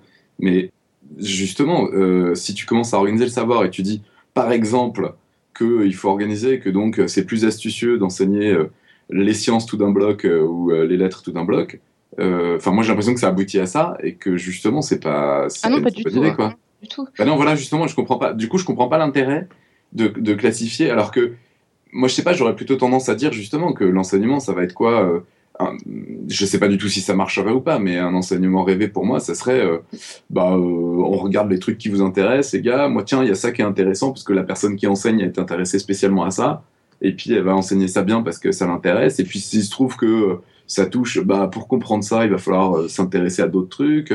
Et puis on s'en fout de savoir si c'est classé en maths, en physique, en bio, en lettres, en quoi. On n'en a rien à Alors, faire. C'est intéressant, quoi. C'est pas juste une histoire de classement, c'est aussi une question d'organisation. C'est-à-dire que dans une université, tu peux pas tout mettre. Euh, donc tu proposes, tu proposes des programmes, et ces programmes, il faut quand même qu'ils soient cohérents. Euh, il faut qu'ils mènent vers euh, vers une connaissance à peu près euh, à peu près cohérente. Et surtout, il faut il faut qu'ils qui aident. décide les que c'est cohérent. Non, Qui mais là, décide qu'une certaine Ah, c'est ça la question. c'est ça la connaissance question. est cohérente Je, je vois pas. euh, Bah, c'est En fait, c'est ça la question que Qu'est-ce je que tu appelles une connaissance cohérente, en fait? Bah, Parce que par question. exemple, enfin, je, je, je prends mon exemple parce que c'est ce que je connais le mieux, mais dans, ma, dans mes connaissances, par exemple, il y a du théâtre et des maths, ça a rien à foutre ensemble. Ça fait un cerveau complètement merdeux de- du point de vue classification. mais en même temps, je sais pas, c'est ce que j'aime bien. Et moi, pour moi, ça fait cohérent parce que ça fait un truc où je suis content parce que j'avais besoin de tout ça, quoi. Et, Enfin, euh, j'avais envie de tout ça. Et moi, je suis pas, bien, mais moi, je suis pas d'accord avec le postulat de base que tu, que tu dis, Marie, c'est-à-dire que je suis pas d'accord avec. euh, il faut que l'université est là pour t'enseigner un ensemble cohérent. L'université, pour moi, elle est, elle est là pour te préparer à ton avenir, c'est-à-dire à te préparer à être capable de continuer à apprendre quand tu es dans une logique recherche. Et quand tu es dans une logique métier, elle est là pour te préparer à un métier. Et donc là, on n'est plus dans une, classification par domaine scientifique, on est dans une classification par métier qui est beaucoup plus simple à faire parce que le but est de savoir faire le métier derrière, éventuellement de savoir le faire pendant les 20 ans à venir. Du coup, en ayant une petite prospective sur ce qui va se passer. Et c'est tout. Euh, après, en recherche, par contre, pour moi, euh, en tout cas de ce que j'ai connu, c'est pas du tout une logique de, de, de ça, de t'apprendre ou de d'avoir une connaissance cohérente. C'est plutôt de, au contraire, de, de te montrer un maximum de choses et de t'ouvrir à un maximum de domaines pour que tu puisses après aller faire ton, ton choix, quoi. Et piocher. C'est vrai que moi, si je regarde euh, l'éducation aux États-Unis, par exemple, ils sont plus effectivement dans, une, dans un système où les étudiants sont plus amenés à, à faire des choses très, très différentes. Euh, alors, je dis pas que c'est mieux, hein, parce que je pense qu'il y y a un, un prix à payer, mais néanmoins, ils, euh, ils choisissent leur cursus d'une façon très, très différente, avec beaucoup plus de choix. C'est pas parce qu'ils vont faire euh, une carrière scientifique qu'ils peuvent pas non plus prendre des cours de philosophie, par Ouais. exemple. Le, le prix à payer, c'est qu'ils sont moins, peut-être moins, ils ont moins de culture de base, je pense, d'un autre côté. Pas j'avais pas vraiment de thèse. Enfin, quand, je parlais de classification euh, c'est pas euh, de nécessité de classification c'est plutôt de nécessité de faire apparaître les différences entre des domaines de manière la plus claire possible. Et ça je, maintiens que je pense que c'est nécessaire. Passons là-dessus. Donc euh, j'ai insisté euh, donc assez lourdement sur la part d'arbi- d'arbitraire qu'il y a dans la structure des disciplines. Le but, mon but, c'était de soulever une connaissance, enfin une question particulière. Dans un paysage des connaissances donc qui est aussi mouvant et aussi compliqué, qu'est-ce qu'il faut enseigner en particulier à nos chères têtes blondes, c'est-à-dire qu'est-ce qu'il faut enseigner à l'école? J'aimerais faire quelques remarques préliminaires pour engager le débat sur l'école et sur euh, le rôle et la structure des programmes scolaires dans les filières générales. À l'école, on n'enseigne pas des disciplines, on enseigne des matières. On pourrait dire que ce sont des agrégats de connaissances qui correspondent pas à des disciplines académiques, des agrégats de connaissances qui sont assez traditionnels et destinés à remplir un rôle pédagogique défini par le ministère, rôle qui est donc destiné à varier dans le sens, euh, selon le sens du vent, et ils s'en privent pas. Mais d'une manière générale, on peut dire que l'école, en particulier le lycée, dispense un socle commun de connaissances et de compétences définies comme nécessaires et suffisantes pour se préparer à une orientation professionnelle. Donc généralement, la structure des enseignements est déterminée selon les savoirs nécessaires à l'individu pour vivre et pour fonctionner, entre guillemets, dans une société donnée, selon la structure et l'évolution des connaissances, et selon les valeurs ou les idéologies en vigueur dans la société au stade actuel de son développement. Donc pour ce qui est de la scolarité obligatoire, on répertorie deux modèles. Le premier, c'est le modèle unifié qu'on appelle le citron commun, par exemple au Japon, et le modèle différencié, où les filières se séparent après l'enseignement primaire, typiquement en filière générale, professionnelle et technologique. C'est un modèle assez courant en Europe. Petite précision qui est un peu hors sujet, mais bon, euh, au Japon, ça se combine avec un système de club plus ou moins autogéré par les élèves auxquels ils se consacrent, je crois, plus d'une heure par jour. J'ai l'impression que ce système est en fait un bon complément modulable, disons, avec au système de, tronc commun. Enfin, voilà. Bon, je, te laisse continuer parce que. Je te crois sur parole, je suis jamais allée au Japon. Donc le choix de spécialité effectué à l'école et en particulier au lycée sont rarement entièrement déterminants mais en tout cas sont assez représentatifs de la manière dont le monde de l'éducation distingue et définit des profils intellectuels en lien avec des types de carrières. Donc euh, il y a une exigence euh, française de se destiner très tôt à une série euh, de baccalauréat, c'est-à-dire d'emprunter une porte d'accès à l'enseignement supérieur tout en se, représentant assez vaguement ce à quoi il ressemble quand on est au lycée. Pour ce qui est de la filière générale, concentrer là-dessus parce que c'est elle qui permet généralement d'accéder aux formations scientifiques. On a les séries L, S et ES en France qui correspondent pas à des secteurs professionnels, donc n'orientent pas professionnellement par définition. Euh, beaucoup d'élèves ont pourtant en tête un projet professionnel précis, euh, mettons avocat, agent de voyage, éducateur spécialisé, journaliste, interprète, anthropologue, etc. Et peineront à choisir une série. Sans parler de ceux qui se dessineraient à une de ces fameuses disciplines d'interface dont on a parlé tout à l'heure. Les séries ne correspondent pas non plus à de grands ensembles métadisciplinaires ou à des types de formations, c'est-à-dire euh, filière courte, filière longue, université, UT, etc. Et donc on peut se demander sur quoi elles sont vraiment fondées aujourd'hui. Pour ma part, il me semble que les séries de bac déterminent surtout des types intellectuels qui sont un peu surannés, un peu passés, qui tiennent beaucoup de la tradition. Comme au temps jadis, euh, il fallait soit faire ses humanités, c'est-à-dire former son esprit par les lettres, soit acquérir des compétences nécessaires pour devenir ingénieur ou scientifique. Mhm. Je, je, pense que les élèves sont assez conscients de ce côté factice de la tripartition du bac général. Euh, il en résulte que en général, ils se répartissent plus dans les séries en fonction de leur niveau ou des attentes de leur entourage que de leur, euh, leurs intérêts propres.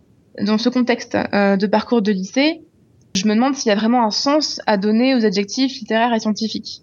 C'est des étiquettes qui indiquent quelque part qu'il importe peu qu'un scientifique soit capable de s'exprimer correctement, précisément, ou qu'un littéraire soit incapable de mener une réflexion rationnelle rigoureuse qui tend vers le plus d'objectivité possible. Il me semble que ça dessert à la fois les uns et les autres quand tu as, privé d'histoire euh, les profils scientifiques avant la fin du lycée, je trouve ça assez navrant aussi. Et d'autant plus paradoxal que euh, on multiplie euh, de l'autre côté des injonctions, des injonctions à, inscrire le développement scientifique et technique dans une perspective sociale et éthique. Autre question pour introduire la discussion. Est-ce que le bac général est vraiment conçu pour assurer la réussite des étudiants dans des cursus scientifiques longs? Il y a pas mal de rapports qui font remarquer que les matières scientifiques sont enseignées de manière assez abstraite, où on essaie de mettre en avant des connaissances indépendamment dans leur contexte d'observation et d'interprétation. Et surtout mhm. sans insister sur les implications possibles. Du coup, l'enseignement risque de devenir essentiellement factuel et thématique en sciences, plutôt que d'initier vraiment au mystère des phénomènes naturels et à l'approche critique des informations qui sont délivrées. En outre, euh, l'approche thématique euh, des programmes est assez problématique parce que comme elle rend pas compte euh, des, des, structures disciplinaires de la recherche, il est difficile de s'orienter pour un étudiant quand il veut faire des études de sciences poussées, et en général, il ira en prépa par défaut d'ailleurs.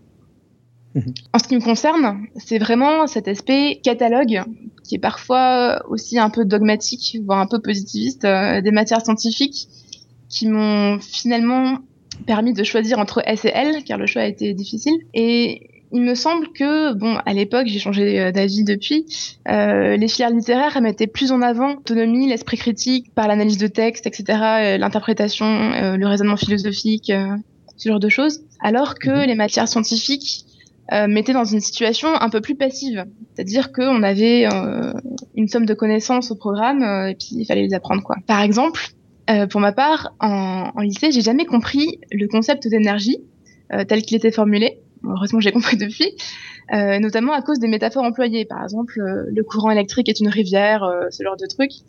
Pour moi, ça semblait plutôt tenir de la pensée magique qu'autre chose, c'était pas du tout rationnel. Et hum, quelque part, il aurait suffi d'expliquer qu'il n'y a pas d'autre façon de, comprendre, de comprendre le concept d'énergie que de commencer par des métaphores simples.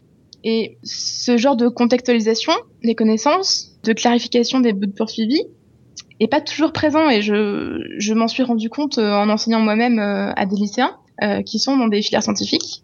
ils sont souvent découragés par, par cette absence de, de contextualisation. Alors que souvent, les matières littéraires, elles assument mieux leurs aspects évolutifs, euh, leur part de subjectivité, etc. Encore une fois, j'ai beaucoup changé d'avis depuis. Mais euh, il me semble que c'est des choses qui sont assez importantes pour une personne de 15 ans qui doit s'orienter, qui est prise entre les injonctions parentales, les conseils des profs, euh, les plans sur la comète, etc. Et en général, ce qui se passe, c'est que elle va choisir la filière qui lui ressemble le plus, qui lui semble lui ressembler le plus.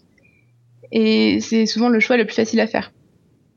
Donc, pour conclure avec le dossier et amorcer définitivement le débat, on a deux remarques intéressantes qui ont été faites par un auditeur, euh, Damien, qui Mhm. se trouve être un stit et qui est donc aux premières loges pour observer les comportements des plus petits euh, face aux enseignements pluridisciplinaires. Et donc, euh, je pense que euh, David va, les lire, ouais. va lire tout ça. La première question de Damien, c'était l'intérêt de valoriser un profil scientifique ou littéraire pour la motivation des élèves. Donc assez jeunes, euh, les, enfants, la plupart des enfants, a tendance à montrer des capacités différentes euh, dans les domaines scientifiques et littéraires. Euh, Il y a des élèves excellents en maths et d'autres en français. Évidemment, il y a aussi des élèves très bons dans les deux et largués dans les deux aussi. Mais d'un point de vue pédagogique, il peut être intéressant de valoriser des capacités dans un domaine particulier pour mettre l'enfant en confiance en l'orientant dans un domaine plutôt qu'un autre il devient bon en quelque chose. Alors oui, c'est peut-être euh, moins bien qu'être bon en tout, mais c'est bien mieux que n'être bon en rien de particulier, de ne pas se sentir capable de se distinguer dans un domaine ou de manquer de confiance en soi. Des traits qui sont hélas très répandus.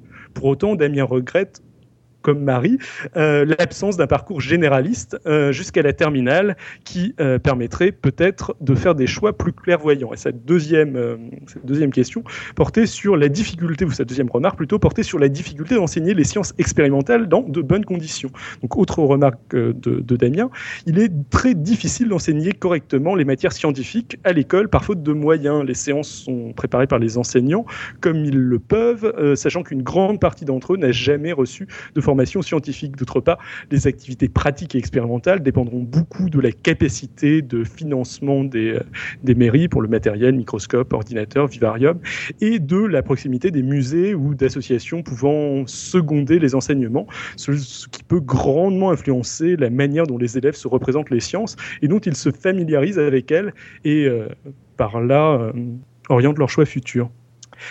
Euh, voilà, je sens que Ouais. Robin euh, a une réaction euh, tout de suite. Pardon, hein, tu m'avais dit que j'avais le droit de parler ce soir. hein. Ouais, ouais, ouais, il n'y a, pas de souci. Quand il dit il y a, il y a des, hum, des enfants qui sont bons, euh, bon voilà, plus dans l'un, plus dans l'autre, ou dans les deux, ou dans rien du tout. Je pense que même au sein des maths et même au sein de- du français, si on appelle ça une discipline, etc., euh, il y a des distinctions à faire. Par exemple, c'est l'exemple que je cite tout le temps parce qu'il me paraît flagrant. Euh, dans les maths telles que je les ai apprises, il y avait énormément, énormément, énormément de trucs qui étaient du calcul, du technique. Je veux dire, tu apprends à, résoudre un type de problème vraiment précis de façon technique et, c'est- tout. Et puis, il y arrivé un moment au collège où on te demandait de faire des démonstrations. Et là, tout d'un coup, c'était de la logique, c'était un raisonnement, c'était complètement autre chose. Et comme par hasard, il y avait quelques élèves qui se plantaient et quelques élèves qui n'arrivaient pas du tout à faire le reste et qui là y arrivaient. Je pense qu'il y a aussi la façon de l'enseigner, la façon de l'évaluer, qu'on demande, etc. Et que c'est pas du tout au sein même d'une discipline, c'est plein de choses différentes qu'on peut évaluer. Et que plutôt que de discipline, c'est des capacités, c'est des, des choses comme ça qui me paraissent euh, intéressantes à valoriser. Enfin, je sais pas si c'est très clair, mais euh, Non, c'était assez clair euh, le, le fait qu'il y ait cette segmentation aussi, enfin que cette segmentation puisse aussi exister au sein d'une discipline. il y a, il y a- il y a un Et truc clairement le, le les- calcul n'a absolument rien à voir avec, enfin absolument rien à voir, c'est peut-être un petit peu exagéré, mais c'est pas, fort. la même chose que la, ouais, c'est pas la même chose que la démonstration. Et euh, en effet, euh, on peut être bon en l'un et très mauvais, très mauvais Ouais. dans l'autre. Bon, il est en train de répondre en direct, donc je le dis hein, quand même. il me dit bien entendu, les profils défend- dépend aussi, dépendent aussi de ça. Souvent, les élèves bons en conjugaison sont bons en calcul, technique opératoire. Et, et je trouve que ça va vraiment au-delà. Et, et pour aller jusqu'au bout de cette idée-là, discutais là récemment euh, avec euh, des matheux, parce que j'en croise quand même souvent. Et euh, on se disait, mais vraiment, c'est la plaie le fait que les maths soient la discipline de, sélection, parce qu'on est obligé, enfin tout le monde le sait, hein, du coup, on est obligé de les enseigner pour pouvoir euh, évaluer. Donc, on enseigne quelque chose qui peut être évalué. Donc, du coup, les maths qu'on enseigne, c'est juste ce qui peut être évalué dans les maths et pas, enfin, facilement. Et, et c'est vrai que ce qu'on se disait, mais finalement, on pourrait décider que c'est l'art plastique, la discipline de sélection, et qu'on passe dans la classe supérieure que si on est parfaitement capable de reproduire une couleur euh, donnée et de, et de faire une perspective parfaite, quoi. Et tout d'un coup, si ça devenait ça, les critères d'évaluation de l'art plastique, eh ben, euh, il y aurait des élèves qui diraient Je suis nul en art plastique, j'ai toujours été nul en art plastique. Et, euh, voilà, enfin, je pense que c'est. C'est un tout petit peu lié euh, à ce genre de choses, un tout petit peu pas lié, mais moi il y a un point très intéressant que Marie a plusieurs abordé là au niveau de elle son son hésitation entre euh, littéraire et scientifique, c'est qu'en fait au lycée euh, les qualités qu'on demande euh, aux littéraires, à savoir l'esprit critique, sont la, la, principale qualité qu'on recherche pour un chercheur, pour un scientifique, la principale qualité que qu'un chercheur doit avoir, l'esprit critique. Au lycée, on le demande principalement en français et en philo, alors qu'on le demande pas du tout en physique, en maths ou en bio, peut-être un peu plus en bio. Et ça, ça je trouve ça vraiment enfin, très intéressant et très euh, déstabilisant quant à l'existence de ces deux filières. Et en effet, c'est pas, euh, c'est de la manière dont est organisé l'apprentissage et euh, le, les, les, disciplines enseignées au lycée à l'heure actuelle. Ça pourrait tout à fait être autrement. Encore une fois, donc moi j'en reviens sur le fait que c'est pas tant les disciplines qui font ça, quoi, que l'aspect qu'on regarde d'une discipline. Bah oui, mais enfin c'est ça les disciplines. Les disciplines, c'est l'aspect qu'on regarde d'une discipline. Enfin, le... D'accord. Bon bah. Ouais. Bah, je pense que à peu près tout le monde est d'accord sur le fait qu'il n'y a pas euh, une classification du savoir euh, indiscutable à la ampère euh, de la manière dont, dont Marie oui. nous l'a présenté, où on peut mettre gentiment des, des, des, sciences dans des cases qui vont pas varier et qui seront. Enfin, ça, tout le monde le rejette. Euh, du coup, on est sur une, euh, une classification pratique euh, des disciplines, du savoir, euh, qui va être liée à l'enseignement, qui va être liée à l'organisation de la recherche et des, des labos, des, de, de, ce, de ce genre de choses. Et je pense que c'est ça qu'on. Ouais, mais enfin, sauf que sauf qu'une classification pratique, c'est pas une classification avec un terme pour des sciences. C'est, enfin, ça, on en est, on en est revenu quoi. Je, je me retiens depuis le début faire la comparaison parce que vous allez vous foutre de ma gueule, mais j'ai l'impression qu'on est en train de vouloir faire des portails de sites web à une époque où tout le monde cherche des mots-clés, quoi. Euh, C'est-à-dire que les sciences, ouais, bah, on peut mettre des mots-clés. Donc il y a une science, on met mathématiques, il y a une science, on met mathématiques, on met physique. Et en fait, quand on fait des recherches, on fait des recherches en mots-clés, on fait pas des recherches par euh, boîte, quoi. Bah, on n'en est plus dans cette boîte où il y a des classeurs en fait quoi. Euh... C'est pas juste des étiquettes en fait. C'est ça, c'est ça le propos, c'est que la, la discipline c'est un ensemble de méthodes, de manières de faire et de connaissances. Et du coup, oui, mais, il, il, faut, que... il, faut, qu'elle demeure cette discipline. Il faut qu'elle qu perdure dans le temps pour que non, euh, des chercheurs non, en, en, en forment d'autres. Non, non, tu penses pas mais, mais non, et pas la discipline. Il faut qu'elle perdure dans le temps. Il faut que les méthodes. Mais les méthodes, c'est pas une discipline.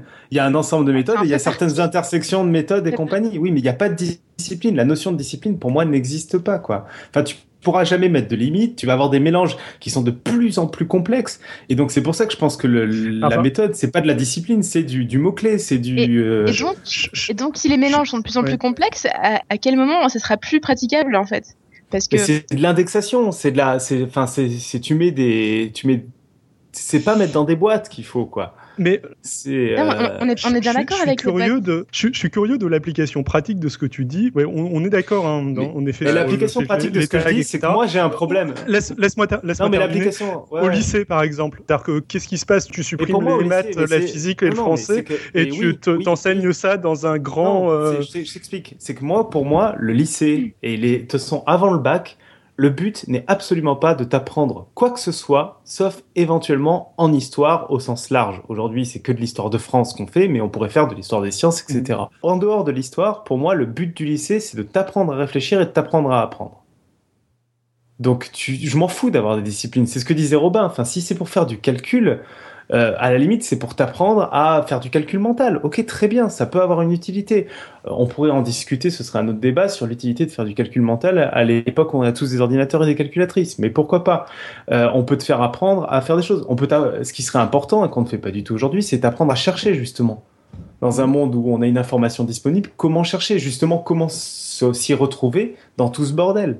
Mais c'est pas en t'enseignant des disciplines que tu on va t'aider à t'y retrouver parce que tu vas te dire ok le monde il y a les maths il y a la physique et tu vas arriver dans un monde réel où non il y a des matheux qui font de la physique des physiciens qui font des maths etc ça me semble intéressant, par contre, ça me semble pas du tout évident. Euh, et ça me semble être une boule, un bouleversement monumental Mais de, de l'éducation. Euh, honnêtement, ouais. hein, honnêtement, si on y réfléchit posément, calmement, c'est déjà absolument complètement arbitraire le choix des disciplines qui sont enseignées au lycée. Enfin, Oui, et même le choix de à se partir tourner du dans moment où tu te dis, il Ouais. y a de la Ouais, géoscience il n'y a pas d'astronomie. Il y a de la géoscience, il n'y a pas de Oui, l'astronomie. La prétexte. géoscience, en quoi le c'est une science plus que de l'astronomie Et c'est dire- un, prét- c'est un prétexte. Et puis ce met, prétexte. et même ce qu'on met dans les sciences, c'est-à-dire qu'il y a un nombre d'heures de maths et de physique, donc des fois on met en physique des choses qui sont des maths et inversement. De toute façon, en France, en plus, on est la caricature de ça, vu que la plupart des sciences qu'on enseigne sont en fait des maths. Quand, quand les gens étrangers viennent en France, ils se disent non mais vous faites pas de la mécanique là, vous faites des maths parce qu'on fait du calcul partout. Et on fait pas que du calcul, on fait de la résolution d'équations différentielles en mécanique et compagnie. Quand tu fais de la mécanique dans certains pays étrangers, tu ne la vois pas du tout comme ça. Tu la vois justement plus, un peu plus entre guillemets en physique à l'ancienne, c'est-à-dire un peu plus avec les mains qu'avec que des résolutions d'équations théoriques. Donc c'est des prétextes tout ça pour, euh, à la limite, c'est pour ça qu'il y a un problème avec l'école, c'est que le but est de donner envie aux élèves d'apprendre et d'apprendre à apprendre, etc.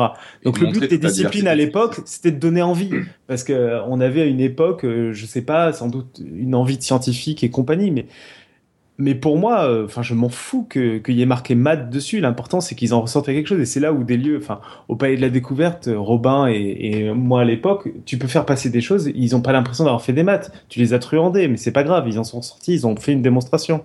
Enfin, d'après toi, de toute façon, ils n'ont pas fait des maths vu que la, la distinction Si. est pas pertinente. Alors, ils ont pas, Bah, bah non. ils ont, non, ils ont, ils ont pas fait des maths, mais ils ont fait de la logique. Ils ont fait de la démonstration, si tu veux. Les, les maths ont Euh, un statut un peu particulier. Je, je Ouais, pense pas non plus qu'on puisse euh, différencier les maths, mais euh, en tout cas, euh, tout ce qui est euh, démonstration, les sciences théoriques et les sciences de la démonstration, tu peux mettre ça au sens large. Il y en a aussi dans d'autres domaines. Tu peux parler d'en avoir fait, vu que tu fais des démonstrations ou pas, tu as des raisonnements logiques ou pas, tu fais de la logique.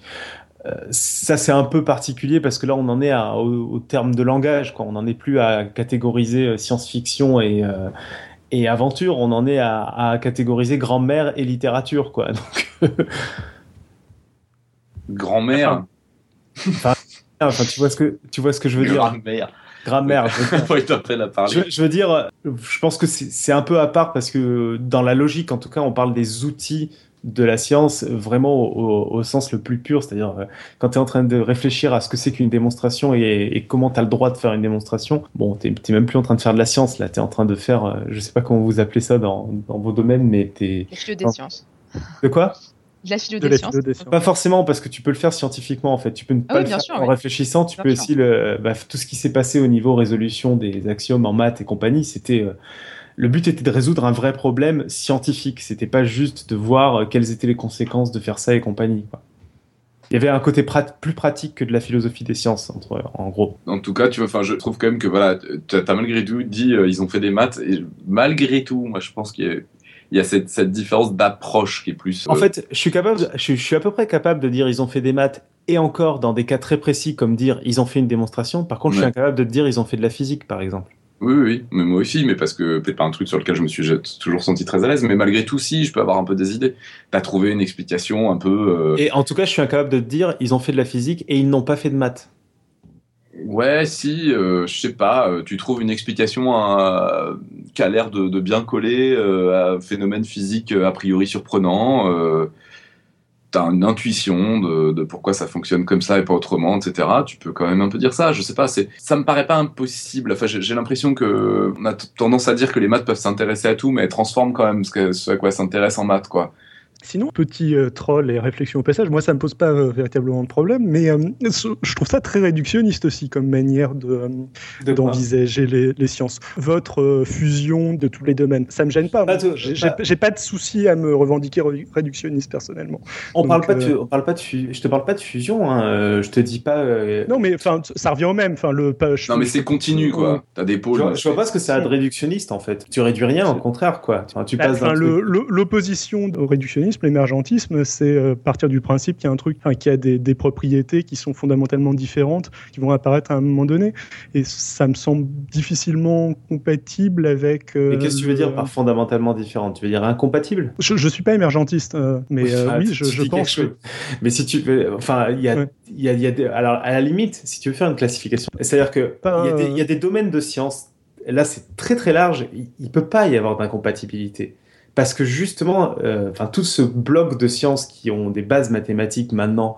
Parce qu'elles ont, elles ont abouti à un moment où on a pu mettre des maths et où tout le monde utilise des maths dedans, tu peux plus avoir d'incohérence dedans. parce qu'il y a justement ces bases mathématiques dessus. Dans les, sciences plus euh, ce que vous ce que vous décriviez tout à l'heure, les, sciences où euh, il y a la recherche de la critique, où il n'y a pas, enfin, en philo, où il y aura personne qui aura raison. Il y a, y y a souvent des contradictions, mais même intrinsèquement à la philo. Donc pourquoi pas si On peut dire que personne aura raison en philo. Enfin, ça me. Euh, ce serait un sujet de philo, quoi. Je, mais je, sais pas ce que t'en penses, mais ça, ça, dépend. Disons que chercher la vérité en, en, philo, ça, ça a pas de sens. Mais par contre, il y a une partie de la philosophie qui est de la philosophie pratique et qui peut, par exemple, permettre de légiférer. Je pense, par exemple, à la bioéthique. Euh, en bioéthique, euh, personne n'a raison, mais il faut quand même prendre décision et il faut quand même décider, quoi. Ouais, mais la décision, c'est de la politique. C'est plus de la philo. Non. Non mais d'accord, mais la, philosophie va émettre des avis et parfois ces avis sont respectés. Et euh, du coup, il y a, des conséquences euh, au-delà du discours théorique. Ah oui, mais c'est pas une question de conséquences, c'est que dans toutes les sciences mathématiques, quand tu as un résultat qui est démontré vrai et qui est prouvé par l'expérience, tu pourras plus le prouver faux, quoi. C'est euh, plus possible, sauf si tu es dans un autre cadre, dans un autre monde, dans voilà, quand tu as un résultat montré vrai dans un cadre, c'est la répétibilité de la science. C'est-à-dire, toutes les fois où tu seras dans le même cadre, il se répétera pareil. Euh, dans, dans, ta, dans ta philo, tu, tu, tu, prends des exemples, tu as atterri à une conclusion du fait d'un raisonnement, tu peux atterrir à des fois des raisonnements, des conclusions qui sont contradictoires parce que tu as des étapes de raisonnement différentes, tu es beaucoup plus souple parce que tu as aussi un plus grand nombre d'hypothèses en fait. De toute façon, la, la, base du raisonnement est la même. Hein, mais... On est d'accord fondamentalement, mais il n'en est pas moins que euh, en sciences de la nature, d'accord, tu peux arriver plusieurs fois au même résultat et ne pas pouvoir prouver le contraire, mais cadre dans lequel euh, tu vas formuler les raisonnements et comment dire, exprimer les résultats change, lui, constamment. Dans quoi? Dans, dans, quelle science il change euh, constamment? En physique, par exemple. Bah non, il change pas constamment. Il a, il a pas arrêté de changer euh, depuis le début de la physique, quand même. Bah, les, les, théories se raffinent, euh, elles sont abandonnées, on en prend d'autres, etc. Alors, les théories sont pas tout le temps abandonnées, même quand il y en non, a pas, des meilleures. Bien sûr. Et, et, et, et, elles restent juste, et elles restent juste dans leur cadre. Oui, elles restent dans leur cadre, on est bien d'accord. Mais, le cadre. le ca leur cadre ne change pas, quoi. C'est-à-dire que leur résultat est vrai à, à bah l'éternité. Non, parce que leur, leur, leur, cadre, il était généralement pas posé à la base. Je veux dire, le, le cadre dans lequel la physique newtonienne est vraie bien sûr que si. Euh, à l'heure actuelle. Et tu as des postulats dans la, dans la physique newtonienne. Et c'est des postulats que tu vas contredire. Oui, donc ça change le cadre. Oui, mais les, la, la mécanique, la, en fait, comment dire, la, la mécanique newtonienne, c'est pas que ses résultats, c'est aussi ses hypothèses tu peux pas sortir les hypothèses. Donc la théorie de la mécanique newtonienne, c'est ses hypothèses et ses conclusions. Et en fait, c'est que ses hypothèses, vu que ses conclusions se déduisent de ses hypothèses. Ah ben, on est d'accord. Donc du, du coup, il euh, y a plus, il y a plus des résultats, comme tu le disais tout à l'heure, euh, qui sont valables une fois et qui sont valables toujours, vu que les hypothèses peuvent changer. Non, mais tu ne changes pas les hypothèses, vu que tu, le résultat c'est les hypothèses. Ça change la les même chose en physique, non? Oui, mais enfin, ce que je te dis, c'est que en philo, tu peux prendre les mêmes hypothèses et atteindre sur deux conclusions différentes parce que tu es dans une es dans une réflexion de l'esprit, tu es dans du raisonnement qui est lié au monde réel où de toute façon t'as pas un nombre d'hypothèses finies, tu, tu, glisses, tu as beaucoup de subjectivité qui est normale parce que tu étudies l'humain, enfin la pensée. En fait, je, ne suis pas tout à fait sûr euh, d'être d'accord avec toi. Alors oui, euh, c'est un, un, travail qui va jamais être fait d'être parfaitement d'accord sur la définition de euh, la totalité des mots, et, mais théoriquement, non, ça, ça marche à peu près pareil, je pense. Bah, si ça marche pareil, donc on tient vers ce que tu disais, c'est pas réductionniste. Il peut pas y avoir de théorie contradictoire, mais ça n'a pas de, de réduction. Euh, je comprends pas en fait ce que tu viens de me dire. Je vois pas en quoi c'est. Bah, tu, tu, tu, me disais le fait que ce soit continu, ça, ça réduisait le, le, le cadre euh, d'études et je vois pas, je voyais pas en quoi ça réduisait. Euh... Il me semblait qu'on était passé à quelque chose d'autre, mais me, je te disais que le, le, fait que ce soit continu allait à l'encontre de l'idée de propriété émergente. Bon, j'ai peut-être tort là-dessus. On peut être imaginer des propriétés émergentes qui apparaissent avec un certain tag euh, qui est pas de sens quand ce tag est pas présent. Mais là, c'était pas ça que j'étais en train de dire. J'étais juste en train de contredire le fait que tu mettais une distinction fondamentale avec la manière dont marchait la philo et euh, la manière dont marchaient euh, euh, le, le, les, hypothèses en philo et les hypothèses dans une autre non, sens. parce que c'est j'ai l'impression que c'est juste une question c'est du raisonnement c'est beaucoup plus dur c'est beaucoup plus dur de se mettre d'accord en philo que de se mettre d'accord en physique parce qu'il y a moins d'hypothèses en physique qu'elles sont mieux définies c'est juste, juste du qualitatif c'est la seule différence ah, c'est juste du ouais. Mais tu es dans un raisonnement où il y a des hypothèses et des conclusions. Le fait est qu'en en philo, euh, les hypothèses sont souvent moins bien énoncées et euh, il y en a beaucoup plus. Oui, ouais, on est d'accord. Mais ça, me semble pas fondamentalement différent. Non, non, le raisonnement est le même. Après, tu, fais des hypothèses, tu en déduis des conclusions et tu as un raisonnement logique. Hein. Et par changement de paradigme, pour moi, dans tous les cas, à part peut-être en maths purement théorique où j'ai l'impression qu'en effet c'est rarement contredit, il y a rarement. Non mais c'est pas c'est pas ça, c'est. En fait, c'est pas euh, tellement ça le problème en fait, c'est qu'en maths déjà on n'a pas le côté expérimental, donc on n'a pas besoin que ça colle avec la réalité, ce qui facilite les choses. Du coup, de ce fait-là, on accepte des théories contradictoires. Ça pose aucun problème parce qu'une théorie c'est ses hypothèses. Donc on peut avoir deux théories contradictoires, mais elles seront toujours vraies toutes les deux. Oui, oui, oui soit. Parce que de toute façon, ces hypothèses de départ ne sont pas démontrables. Pour le coup, ça, ça, irait dans le sens, en effet, de votre distinction entre, euh, d'un côté, les maths, euh, l'algorithmique et euh, deux, trois autres trucs, voire d'ailleurs... mais sauf que, sauf que même ça, ça marche pas, parce qu'il y a des théories contradictoires en maths qui sont incompatibles et qui toutes les deux ont des applications entre guillemets physiques, c'est-à-dire des applications expérimentales. Et ça, ça rend fou. Tu as des systèmes d'hypothèses qui sont absolument incompatibles et où tu ne peux pas avoir l'un et l'autre, et qui pourtant ont des explications expérimentales, bien sûr pas dans le même cadre, sinon euh, ce serait, euh, on deviendrait tous fous, mais juste dans des cadres différents, il se trouve que les deux collent.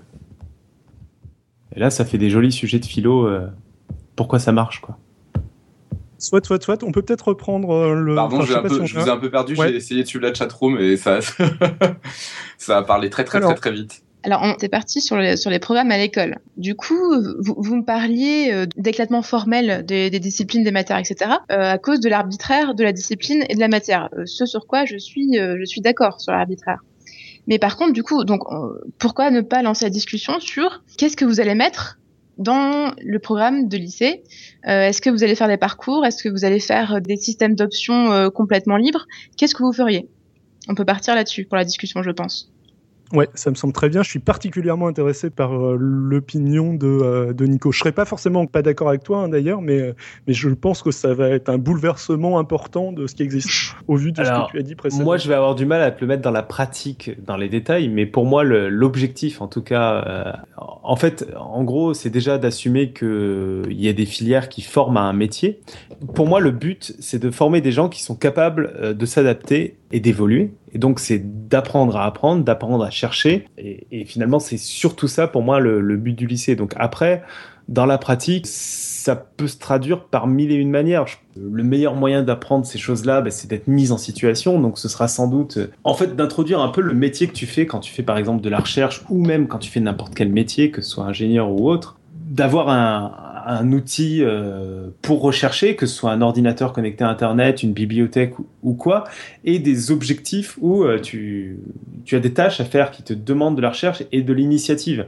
C'est-à-dire, euh, ben voilà, tu as tel problème à résoudre et de l'initiative. Ça peut faire appel un peu à des sciences, ça peut faire appel aussi un peu à la réflexion et à des choix plus ou moins politiques. Donc plus par projet en gros, mais je sais pas te dire en détail, j'ai pas réfléchi à la question. Et alors plus de matière? Mais ouais, enfin pour moi la, notion de matière, euh, en fait typiquement dans les dans les concours d'école d'ingénieur, euh, il y avait a eu une matière dans une épreuve que j'ai adorée, ça s'appelait modélisation. Il n'y a pas de nom dessus. Il y a un problème et on peut faire appel à, à tout ce qu'on veut. Et au début c'est hyper déroutant parce qu'il n'y a pas marqué mathématiques en haut, donc tu sais pas que tu dois ouvrir la partie de ton cerveau qui est les mathématiques. Moi, j'ai toujours au lycée, euh, j'ai trouvé ça nul les maths parce que euh, c'est facile. Quand il y avait un exercice, je regardais le titre du chapitre, c'était théorème de Thalès. Bon, ben, j'essayais de multiplier tous les chiffres jusqu'à que ça colle pour faire euh, le résultat, quoi. Alors, il me semble que au lycée, ça va poser de gros problèmes au niveau de la formation des enseignants et des enseignants que tu vas avoir. C'est-à-dire que non, parce que ça, c'est aussi sortir du paradigme. L'enseignant, c'est tout. Je pense que c'est une erreur de. Peut-être qu'il sait pas tout, mais il faut quand même qu'il apprenne quelque chose. Et il faut oui, quand même. Mais non, l'enseignant, il est là, donc toujours sur l'objectif principal, qui est d'apprendre à l'élève à apprendre et à rechercher. Donc l'enseignant, il doit aider l'élève à ça. Il n'est pas censé tout connaître, il est censé l'aider. Il doit être un expert de la façon de se documenter et de, de différentes méthodes de pédagogie, c'est-à-dire pour transmettre à l'élève, mais il n'a pas à tout connaître. Ça, fait très euh, université Vincennes. Euh, mais c'est ce que tu as. Mais réfléchis, réfléchis à ton cadre professionnel. Je, je, suis pas, suis pas nécessairement contre, hein, mais. Ouais, mais peut-être pas toi, mais moi dans mon cadre professionnel, c'est ce que j'ai, c'est ce que j'ai rencontré en thèse aussi. C'est ça qu'on vit tous les jours. On n'est pas entouré de spécialistes autour de nous pour nous aider. On est entouré la plupart du temps de gens qui n'en savent rien comme nous, et il y a des gens qui s'en sortent mieux du lot. Pourquoi? Parce qu'ils ont de l'initiative et de l'autonomie, quoi. Et pour moi, c'est ça qui est important à apprendre, c'est de former des gens débrouillards, en fait. C'est assez séduisant comme ça d'un point de vue théorique, mais et, et curieux euh, aussi. Et curieux, ouais, bien sûr. Parce que il y a, y a, un truc, hein, moi c'est ce que je dis souvent dans, dans, la, dans, la, vulgarisation, le plus compliqué n'est pas tellement de faire simple, mais plutôt d'intéresser les gens. Et je pense que ça c'est un vrai problème. C'est ce que j'allais dire, c'est qu'au au lycée, les, gamins, euh, apprendre à apprendre, c'est bien beau, mais euh, ils n'ont pas forcément envie d'apprendre en fait. Ils n'ont pas forcément envie d'apprendre, ils honnêtement, pas forcément là où ils vont, euh, ils sont pas encore du tout autonomes, et du coup, il faut prendre en compte ça pour. c'est quelle, matière, c'est quelle matière au lycée qui peut te donner envie d'apprendre, honnêtement? À la limite, il y a les TP de bio. Où on ah, te fait faire des discussions, des choses que tu n'avais jamais fait. Quoi. Là, là c'est Alan, je ne suis pas intervenu jusqu'à maintenant, mais Marie, honnêtement, tous les enfants sont curieux. Mm. Simplement, les, méthodes d'enseignement actuelles ont tendance à tuer dans l'œuf cette curiosité. On, les juge en permanence, on les évalue, on, on, les encourage pas à apprendre. Ça, ça, me surprend pas en fait que les enfants n'aient pas forcément envie d'apprendre dans ce contexte-là. Mais je pense que c'est vraiment le contexte qui crée cette, cette, cette situation, non? Ben, je, je, je l'espère en tout cas, mais. Euh... Euh, j'aimerais qu'on discute plus précisément de ce que doit être le contexte. Et, et là-dessus, moi, pour, euh, pour aller un peu plus loin dans un des points que sous-entendait juste Alan, et un des trucs élémentaires, c'est soit je dégage les notes, soit je valorise à mort les mauvaises notes, quoi. Parce que c'est là où on apprend le plus, et c'est ce qui aujourd'hui est le plus dévalorisé euh, au possible, quoi. D'abord au lycée parce qu'il y a une survalorisation des bonnes notes, et ensuite à l'université parce qu'il y a tellement d'épreuves qu'une mauvaise note, c'est un plomb, quoi. Et donc, tellement peu d'épreuves, excuse-moi, il y a tellement peu d'épreuves en université que la mauvaise note est un, est un poids, quoi, à porter. C'est une différence, par exemple, avec la prépa où tu as, tu as 4-5 épreuves par semaine et où du coup, une mauvaise note là-dedans, c'est pas grave. Au passage, bah, je suis pas forcément contre ça non plus, hein, mais ça va être compliqué d'avoir des systèmes euh, d'évaluation euh, à un niveau national euh, type bac avec des systèmes d'enseignement très hétérogènes. Là-dessus, j'ai une super réponse à te faire. C'est que non seulement non, c'est pas compliqué, mais en plus, ce sera, ce sera complètement anti-triche. Pourquoi? Parce que tu testeras l'autonomie. Toujours pareil, tu vas former des élèves à, à être débrouillards et à être intelligents, comme disait Robin, et donc tu les testeras là-dessus. Donc tu fais pas tes intelligences parce que tu se serais défavorable, mais tu les testes à être débrouillard. Donc tu fais une épreuve un peu ouverte où il faut un peu d'initiative. Et, tu, leur donnes, tu leur donnes accès au monde, euh, au monde de, recherche, etc. Tu t'es pas en train, quand tu fais le bac, c'est un examen, c'est pas un concours. Donc tu es en train de tester s'il il est capable de passer à la suite. Et qu'est-ce qui leur arrive quand ils sont ni autonomes ni débrouillards alors, les pauvres? S'ils sont ni autonomes ni débrouillards, déjà, ça, veut peut-être dire qu'il faut poursuivre la formation, faire la formation plus adaptée. Après, j'ai pas dit que ce type de formation était adapté à tout le monde. Euh, je suis pas convaincu non plus. un truc qui était dit à la chatroom qui est très vrai, ça c'est un peu franco-français, mais euh, à mon avis, il y, a, a, un autre type de formation qui aussi à énormément valoriser, c'est la formation à des métiers. Parce qu'aujourd'hui, on a la plupart des filières et la, la, filière S, euh, la filière L est la plus grosse caricature de ça, des filières qui ne forment à aucun métier qui forment juste à des compétences, des concepts, mais on sort, on ne sait pas faire de métier. Il y a plein d'écoles d'ingénieurs qui sont dans ce cas-là, où tu as des ingénieurs qui sortent aujourd'hui et qui ne savent rien faire, et les plus grandes écoles sont le plus dans ce cas-là, plus elles sont généralistes, plus elles sont dans ce cas-là. Je pense que, comme disait Alan, la curiosité... T'as dit, dit, que ça, c'était pas bien ou que c'était bien C'était pas bien, de, ne pas... Enfin, pour moi, soit tu formes un métier, soit tu formes la personne à être débrouillard, à savoir rechercher et du coup à être capable à la limite d'avoir de l'initiative, de créer des choses, de se créer en fait son cadre de métier, de participer à des choses euh, plus innovantes. Mais tu peux pas continuer à former des gens, à connaître plein de choses, mais à ne savoir rien faire, quoi.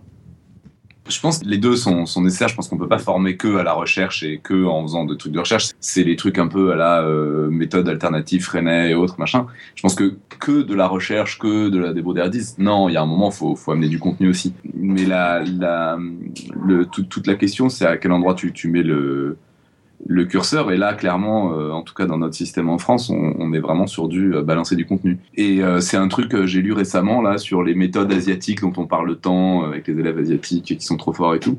Où effectivement, bah, le, programme est beaucoup moins ambitieux, c'est-à-dire que la quantité de connaissances qui sont censées savoir à tel âge est beaucoup plus faible en fait. Mais parce que, ok, L'efficacité des systèmes asiatiques, c'est juste que le, les mômes euh, bossent non, mais euh, y a... euh, 10 heures par jour. Donc, c'est-à-dire qu'ils ont les heures de cours officielles et ils ont euh, 4 heures de cours euh, dans une seconde école après. Le... Enfin, c'est comme ça dans le système japonais, c'est comme ça dans le système chinois, c'est comme ça dans le système coréen. Ça joue quand même beaucoup et c'est pas forcément le système idéal. Il y a, il y a ça, mais il n'y a pas que ça. Je veux dire, euh, je, je, je, je- Je pense que ça joue quand même pas mal. Bien sûr, et puis de toute façon, c'est euh, dans les euh, milieux les plus euh, favorisés, et puis de toute façon, en plus, c'est eux qui font le test de Shanghai, donc c'est peu normal que ça, que ça marche et tout. On le sait, mais c'est quand même quelque chose. Enfin, je sais pas, j'en ai entendu parler récemment, là, en disant que c'était quelque chose qui avait tellement de succès que ça commençait à être importé en France, en Europe, à différents endroits, etc. Ce genre de méthode-là. Et de toute façon, moi, c'est aussi ce que je fais, donc je vais pas commencer à dire que je crois pas en ce que je fais. C'est-à-dire d'a- d'avoir une part de, on perd du temps, on perd du temps parce que euh, on n'introduit pas la notion directement. On laisse chercher, on laisse patouiller, on amène une réponse le jour où il y a eu une question, quoi. Le jour où et c'est le jour où ils ont cherché, ils se sont plantés, ils ont pas trouvé, etc. Et puis là, t'arrives et tu leur dis, bah, dis donc, euh, là, je vous, je vous montre un truc, ça marche, quoi. Je suis d'accord avec toi. hein. La quantité de contenu que tu vas effectivement euh, faire passer va être moindre, mais, mais elle est comprise, quoi. C'est-à-dire que, enfin, puis elle est assimilée. Si- t'en as vraiment eu envie, besoin, etc., le jour où on te l'apprend, quoi, soit que tu le trouves tout seul, soit qu'on te l'apprenne, ça va rester autrement, quoi. Et donc, euh, Alan dit, c'est un miracle quand la curiosité survit à l'école. euh, voilà, moi, je sais pas. Un truc quand même au niveau de, au niveau de ce que disait Alan sur la curiosité des élèves, je pense en effet que euh, oui, il y, a- il y a une curiosité naturelle des enfants, tu as, tout à fait raison. Néanmoins, le fait de euh, trouver le juste milieu entre curiosité naturelle et euh, le fait de faire en sorte que les enfants en question retiennent un certain nombre de savoirs, que ce soit une méthode, que ce soit euh, des connaissances pratiques, euh, et pas forcément si évident que ça. Oui, il y a une certaine curiosité na- naturelle, mais c'est pas forcément évident de trouver quelque chose qui ne la tue pas et permettre en même temps de l'encourager et d'apprendre des choses qui soient quand même ciblées. Parce que c'est- quand même le but euh, d'un système scolaire de ne pas laisser les gens apprendre uniquement par eux-mêmes. Enfin, faut- on, cible quand même un certain nombre de, savoirs ou de, méthodologies. alors, justement, les, les savoirs qu'on pourrait fixer, tiens, on pourrait se poser aussi la question, bon, la personne est jeune, on lui fait l'école jeune, parce qu'il est capable d'appréhender beaucoup de choses. Et s'il y a bien une chose qu'on est capable d'apprendre jeune, c'est les langues. Et à la limite, tu vois, un truc où là, on pourrait balancer du contenu à mort et du savoir à mort, et voire même faire la plupart des enseignements, c'est dans les langues étrangères. Et je pense que typiquement, à la limite, là, tu as quelque chose où tu peux dire, allons-y, balançons du contenu, balançons du, euh, on apprend deux, trois langues. euh, Si on parle de, notre système éducatif idéal, euh, on parle des langues étrangères, je suis assez d'accord avec toi. Je suis aussi d'accord avec, ce que tu disais tout à l'heure, à savoir l'importance de l'enseignement de l'histoire. La partie esprit critique, je pense qu'on sera, on sera tous d'accord aussi. Je pense aussi qu'il y a un rôle de l'école d'instruction civique qui est en fait quelque chose d'essentiel et qui n'est pas du tout enseigné comme quelque chose d'essentiel à l'heure actuelle. Beaucoup plus que le fait d'une professionnalisation euh, tôt dès le lycée qui, moi, me semble pas forcément pertinente. Euh, voilà. Pas de réaction. Marie? Oui, je, je- je suis toujours là. Bah oui, parce que tu dis rien de tout ce qu'on raconte, là, il y a plus que Euh, Non, alors que c'était censé être ton dossier, hein. T'as le droit, t'as le droit de répondre, hein.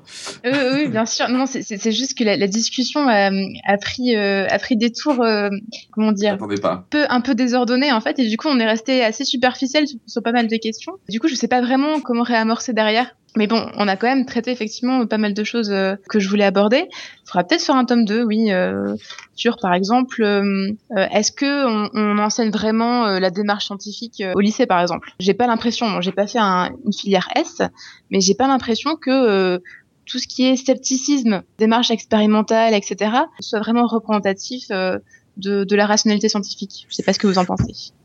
Pour moi, pas du tout. Et pour moi, tout ce qui est TP est un exemple. Enfin, je ne sais pas comment il faudrait concevoir des TP, mais pour moi, tel que c'est enseigné à l'heure actuelle, enfin moi, les, les TP que j'ai eu en, en lycée, dans quelque matière que ce soit, c'était un échec complet. Et je, je pense que ça n'avait aucun intérêt, alors que Ah bah ça alors là, tu vois, pour le coup, moi je vais valoriser l'éducation que j'ai eue. Moi je me souviens de TP en- au lycée par exemple mécanique où c'était complètement de la démarche scientifique. C'est-à-dire on avait une rampe avec une bille et le but était de deviner où la bille allait tomber. Et donc on faisait nos calculs et on posait un petit saut et euh, si la bille tombait dedans on avait gagné. Et donc au début on avait nos armes, on avait que la mécanique classique où c'était l'accélération et puis on avait la pesanteur et puis boum ça tombait. Et bien sûr on tombait à 3 mètres. Puis après, il y a le prof qui nous dit Ah, ben, vous avez tous trouvé ça, bon, ben, il doit y avoir un truc en plus. Puis on rajoute le frottement. Ça marche toujours pas, mais un peu mieux quand même. Puis on rajoute l'inertie de mouvement ou je sais pas quoi, etc. Et bon, ben, au bout de deux heures de TP, petit à petit, on avait réussi à faire tomber la bille dans le seau. C'est complètement de la démarche scientifique, quoi. Je, suis d'accord, mais j'ai jamais eu ça. Moi, les TP, ça a toujours été des trucs façon, mm. euh, disons, en bio, euh, euh, dissèque-moi ça. Donc, tu commences par couper là, après, tu fais ça. Donc, tu vois, ce truc-là, c'est ça, ce truc-là, c'est ça. Bon, voilà, ok, remballer le truc, je jette-moi la blatte à la poubelle et, c'est terminé. Et en physique, c'était du même acabit. Mais je, pense en effet que le, les TP enseignés tel que tu l'as présenté, Nico, c'est beaucoup plus intéressant bon, j'en avais déjà parlé, je crois, mais j'ai eu une expérience plutôt traumatisante des TP, notamment en physique et en chimie. Mais euh, je crois que c'est ça qui m'a bloqué euh, là-dessus pendant des années. Mais bon, je pense, que c'est parce que, je sais pas, soit ça a été mal fait, soit j'ai, je sais pas, mais j'ai eu un blocage et c'était pas que de la mauvaise volonté de ma part, clairement. Parce qu'effectivement, on te dit, euh, enfin, c'est ce que tu décris, on te, on te, dit déjà avant que tu fasses le truc que tu vas trouver, parce parce que on te, on te fait pas chercher. Enfin voilà, ce que tu racontes, Nico, effectivement, c'est vachement sympa. Moi, j'ai pas du tout souvenir que qu'on m'ait fait le moindre euh, truc se rapprochant de ça. C'est-à-dire, c'était plutôt, euh, tu avais une fiche avec euh, tout le truc que tu devais faire pas à pas, qui était bien décrit. Exactement. Et puis peut-être un truc. Alors là, vous avez peut-être plus eu avoir de chance de l'avoir vécu. Il y a quand même les TP d'électricité qui étaient plus proches de la démarche scientifique. Ouais, moi, je sais pas, j'arrêtais pas de tout péter parce que je faisais pas les branchements comme il fallait. Avec l'oscilloscope où on testait des choses, etc. je non, comprenais rien. Bon. C'était un to-do tel que l'a décrit Robin. moi, j'avais vraiment des fiches avec en plus, faites ça, faites ça, vous observez ci, vous observez J'avais la même chose avec le prof en plus qui réexpliquait le contenu de la fiche euh, étape par étape. Mourir, hein. Donc c'était tout le monde en même tout, le monde en même temps brancher tel truc à tel endroit. Ok, prenez l'oscilloscope, mesurez, vous allez mesurer, machin. Euh, monsieur, j'y arrive pas. Ok, t'as pas branché le truc correctement. Euh, voilà, enfin c'était c'était ça et, et étape étape par étape. Donc pour moi, ça avait quasiment aucun intérêt. Mais euh, soit. Mais euh, mais je, théoriquement, ça peut. Vous avez vous avez quand même vérifié expérimentalement la relation entre la résidu et galerie là, la tension. Ouais, mais tu le vérifies pas. C'est ça qui m'énerve. Ça m'énerve. Alors là, ça m'a toujours énervé quoi. On te dit c'est ça, tu le fais, tu regardes sur un truc, tu as des valeurs, tu sais même pas d'où elles sortent et on te dit tiens regarde quand tu divises ça par ça tu tombes là-dessus Robin quand tu quand tu expliques pi c'est comme ça que tu fais au début tu dis mesure ça mesure ça tu dis non et après je dis comment on fait pour le calculer euh, pour de vrai je, non non non non non non, non, non, non, je dis pas, c'est comme ça qu'on le fait pour calculer. Non, non, je suis désolé. Il y a une. Non, mais je reprends toujours ces exemples-là, mais parce que c'est du triandage, euh, c'est une erreur logique et c'est pas. Il y a, y a rien qui peut me plus me traumatiser que ça. C'est-à-dire qu'on te dit quand on met tel produit avec tel produit, ça fait un précipité blanc on te dit voilà, ça c'est tel produit, ça on sait pas ce que c'est, tu mets euh, ce produit dedans, ah ça fait un précipité blanc, donc c'était ça. On se fout de ma gueule. C'est une erreur logique. On n'en sait rien. Il y a certainement d'autres produits avec lesquels ça fait la même réaction. Et c'est vraiment, mais pour moi, on m'a pourri le cerveau en faisant ça. Et quand on te dit, regarde sur ton sur ta machine magique que tu sais pas comment ça marche, il y a trois valeurs tu prends les deux premières, tu les divises et ça te donne la troisième. Je suis désolé, mais j'ai rien compris, quoi. J'ai rien démontré, c'est pas vrai. Ça fait partie de ce qui m'a fâché avec la physique et la chimie pendant bien longtemps. Mais quand tu multipliais par le numéro de la page, ça marchait plus. ça dépend de la page. Voilà. Mais c'est clair que pour moi, voilà, euh, si on, si on prend, parce qu'il y a tout un truc dans la chatroom sur l'école qui est bien, qui est pas bien. Moi, il y a plein de trucs géniaux, mais moi, si je prends les trucs bien que j'ai retenus de l'école et j'ai plein de trucs bien. Euh, moi, je viens d'une famille où ça allait très bien, j'avais aucun problème, etc., etc. Mais j'ai eu plein de trucs bien qui me sont restés de, de l'école au sens large, hein, collège, lycée et tout. Mais certainement pas les sciences expérimentales et en grande partie à cause de ça, je pense. À part ça, euh, j'ai eu des cours de français extraordinaires, des cours de philo extraordinaires, j'ai eu quelques cours de maths extraordinaires, mais très peu. Voilà, mais clairement, la physique et la chimie, ça a été pour moi la catastrophe parce que c'est justement, on t'impose un truc en te disant c'est comme ça que ça se passe et on, jamais on remet ça en doute, jamais on t'explique que c'est que qu'on peut vraiment chercher et trouver que ça marche comme ça. Irène, aurais-tu les euh, aurais-tu quelques questions de la chatroom? Alors, il y, a eu des questions, mais en fait, j'ai l'impression que c'est plus des commentaires euh, que, vraiment des, questions. Il y en avait une, euh, la première vraiment question, c'était selon mon prof de philo, est-ce que Sartre était bien le premier philosophe qui fut vraiment uniquement littéraire? Je ne suis pas sûre que ce soit vraiment une question, mais Ça se pose comme une question. Qu'est-ce que ça veut dire littéraire je, je, comprends pas trop la question. euh, oh, pardon, j'ai peut-être mal formulé. Euh, je, pense, pense qu'elle voulait dire. Sartre, de... euh, ouais. Sartre, dénigrait fortement les, les sciences en fait. Euh, il, les, il, les, méprisait même. Et la question, c'est de savoir est-ce que c'était vraiment le premier philosophe qui dénigrait les sciences? Improbablement, oui.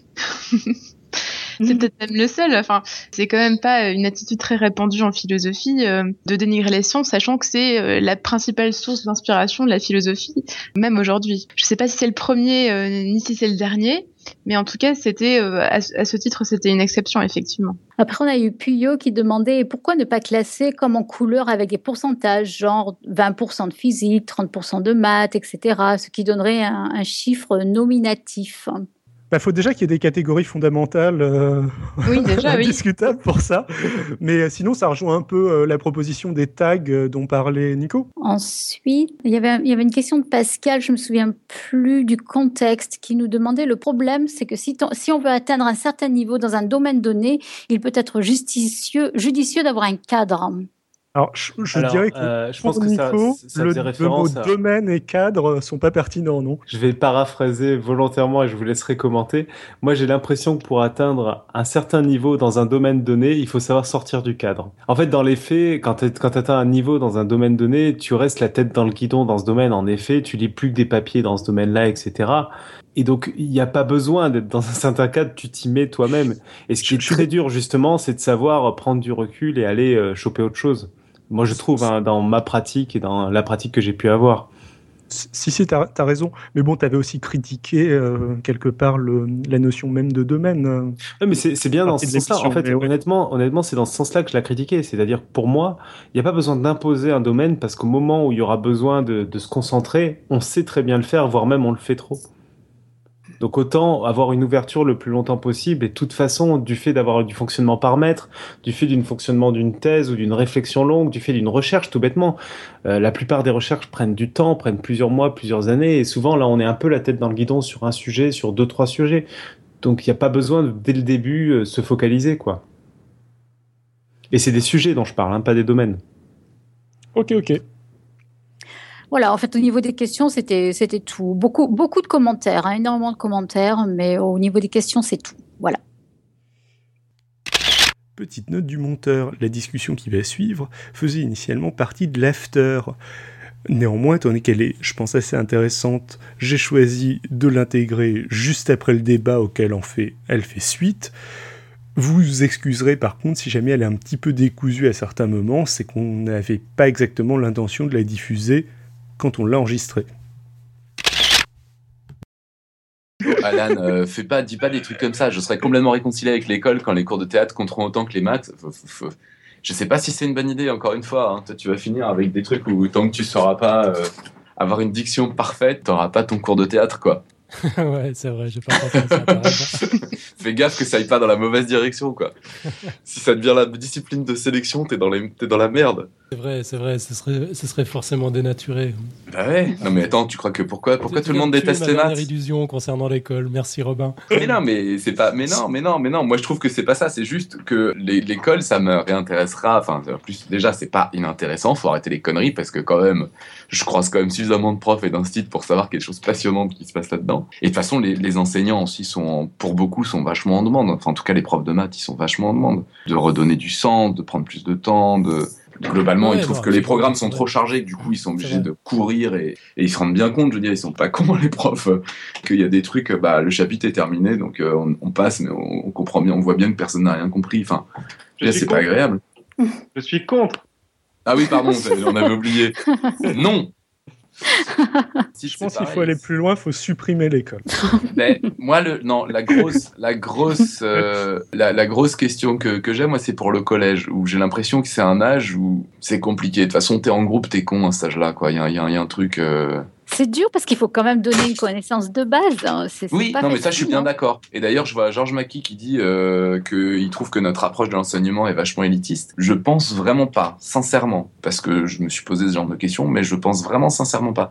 Je pense juste que c'est comme pour le métier. Je veux dire, euh, moi, clairement, la formation que j'ai eue pour faire le métier que je fais maintenant, c'est une formation où on m'a ouvert des portes, on m'a montré qu'il y avait plein de trucs d'intéressants, on m'a dit tiens c'est intéressant de se poser des questions.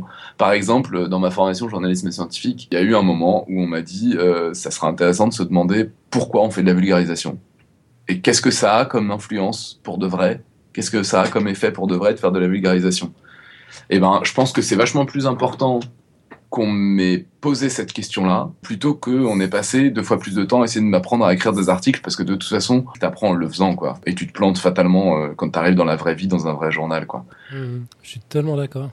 Par contre, me demander euh, ce que ça veut dire faire de la vulgarisation, ça ouais, c'était le moment de le faire, parce que ça, par contre, on me le redemandera plus quand euh, il s'agira de vendre un papier, quoi. Et ouais, bien sûr. Faut plus de philo, quoi.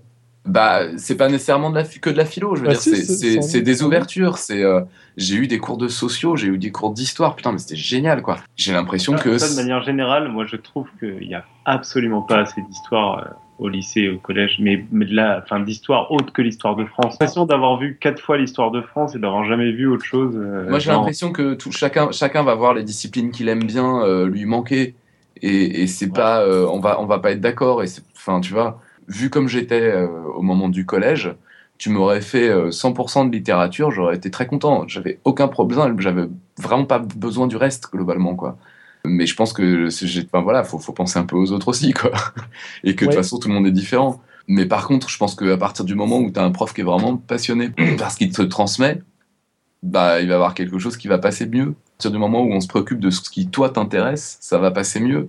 Donc, je pense que c'est des choses qui devraient prises en compte et qui ne le sont absolument pas. Moi, je ne suis pas sûre que ce soit pas du tout pris en compte. Euh, Je pense qu'il y a beaucoup, je- la plupart des profs, je pense qu'ils sont quand même, ils partent d'un bon sentiment, ils essaient vraiment de faire leur mieux, leur, possible. euh, Non, mais je a tape beaucoup- pas du tout sur les profs en disant ça. Moi, je, je tape sur le fait qu'il y a un a programme extrêmement système, chargé. Voilà, Il y a un programme qui fait que Mhm, mhm. tu ne peux Ouais. pas tu ne peux pas en dévier. Tu sais que Ouais. si tu en dévies, tu vas devoir aller encore plus vite sur du reste. Tu. Si tu fais un truc hors programme, eh ben Mhm. euh, c'est à toi de te démerder derrière pour rattraper ça. Alors que si Ouais. tu fais un truc hors programme, c'est que c'est un truc qui t'intéresse. Je veux dire.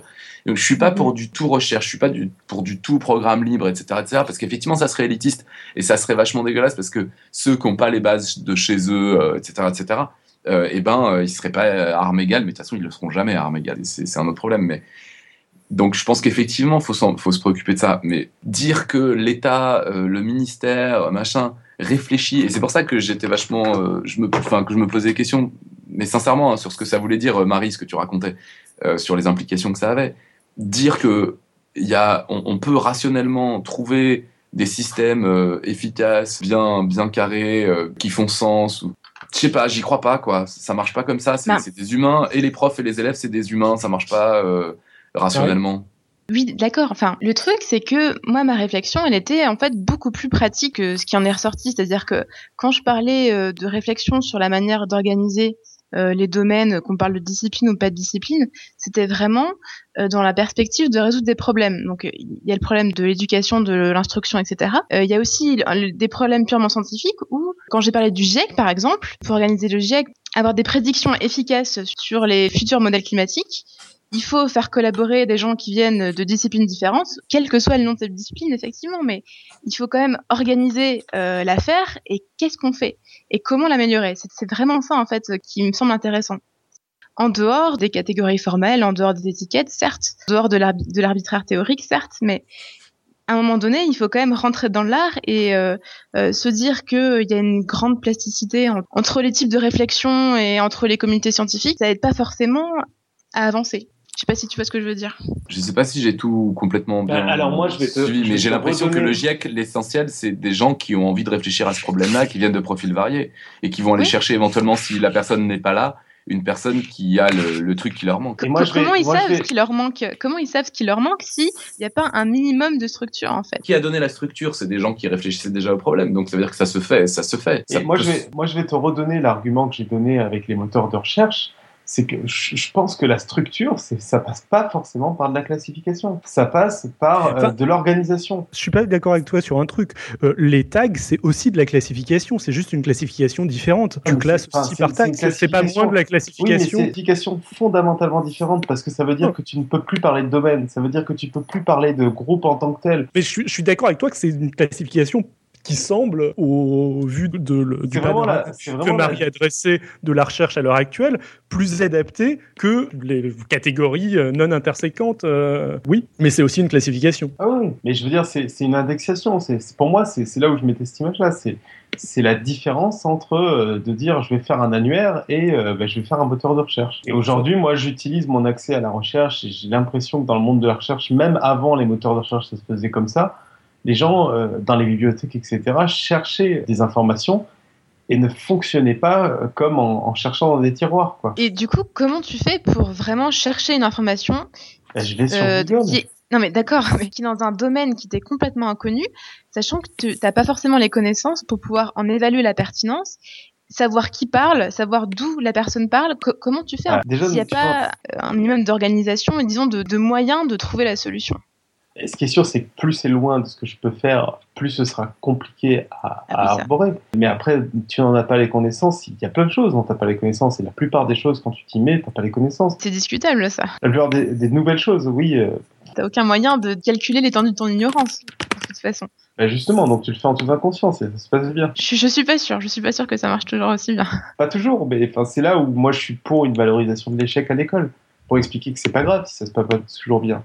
Parce qu'il y a des fois où ça se passera bien. Et que- comment tu ferais concrètement pour valoriser euh, l'échec à l'école? J'ai- J'aime bien les choses euh, vraiment pratiques, vraiment concrètes avec des exemples. Ouais, mais avec des exemples, c'est euh, c'est pas de rendre des mauvaises notes en disant c'est dommage, tu t'es raté. C'est de Mhm. mettre ça en valeur, à la limite de faire passer euh, l'élève, je sais pas sous quelle forme, mais de, de mettre ça en valeur, de reprendre cette, erreur- cette erreur-là, de d'expliquer pourquoi c'était des erreurs importantes à faire, de les partager avec eux. Parce que ça, je suis- assez d'accord sur le fond. Par contre, d'un point de vue pratique, un prof avec euh, une classe de 35 élèves, le problème, c'est qu'il faut des outils euh, pour uniformiser l'enseignement, euh, malgré, les non, différences attends, des élèves. là- Là-dessus, il n'y a, a pas de problème.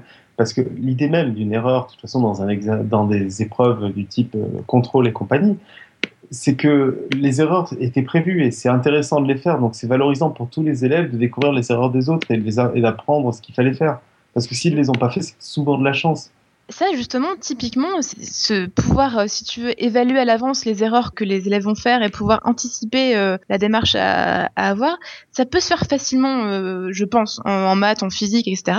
Par contre, en philo, en français, donc dans toutes les matières qui sont vraiment liées profondément euh, au discours, Alors ça, sera, les... ça sera beaucoup plus non, difficile. mais non, les, Et- les pièges, les pièges existent. J'enseigne le français, et j'enseigne le français, et je peux te dire que c'est Et tu sais pas faire des pièges à tes élèves en français?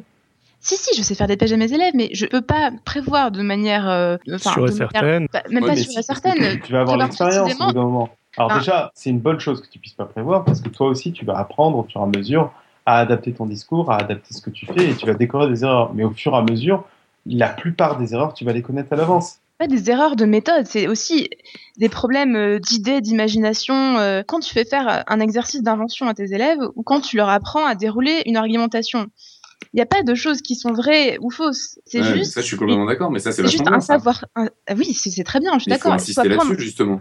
Je suis bien d'accord, il faut apprendre un savoir-faire. Et apprendre un savoir-faire, si tu veux, tu peux pas à la fois apprendre un savoir-faire euh, pour tout le monde et dire en même temps, ben, je vais prendre chaque élève au cas par cas, euh, valoriser ses Mais non, mais erreurs. J'ai euh, pas dit je vais prendre au, au cas Attends. par cas. J'ai dit que je vais valoriser le fait de faire des erreurs. Ça veut pas dire le faire euh, au cas par cas et tout ça. C'est de, de mettre Ouais, en avant ton- ça, de mettre en avant ça.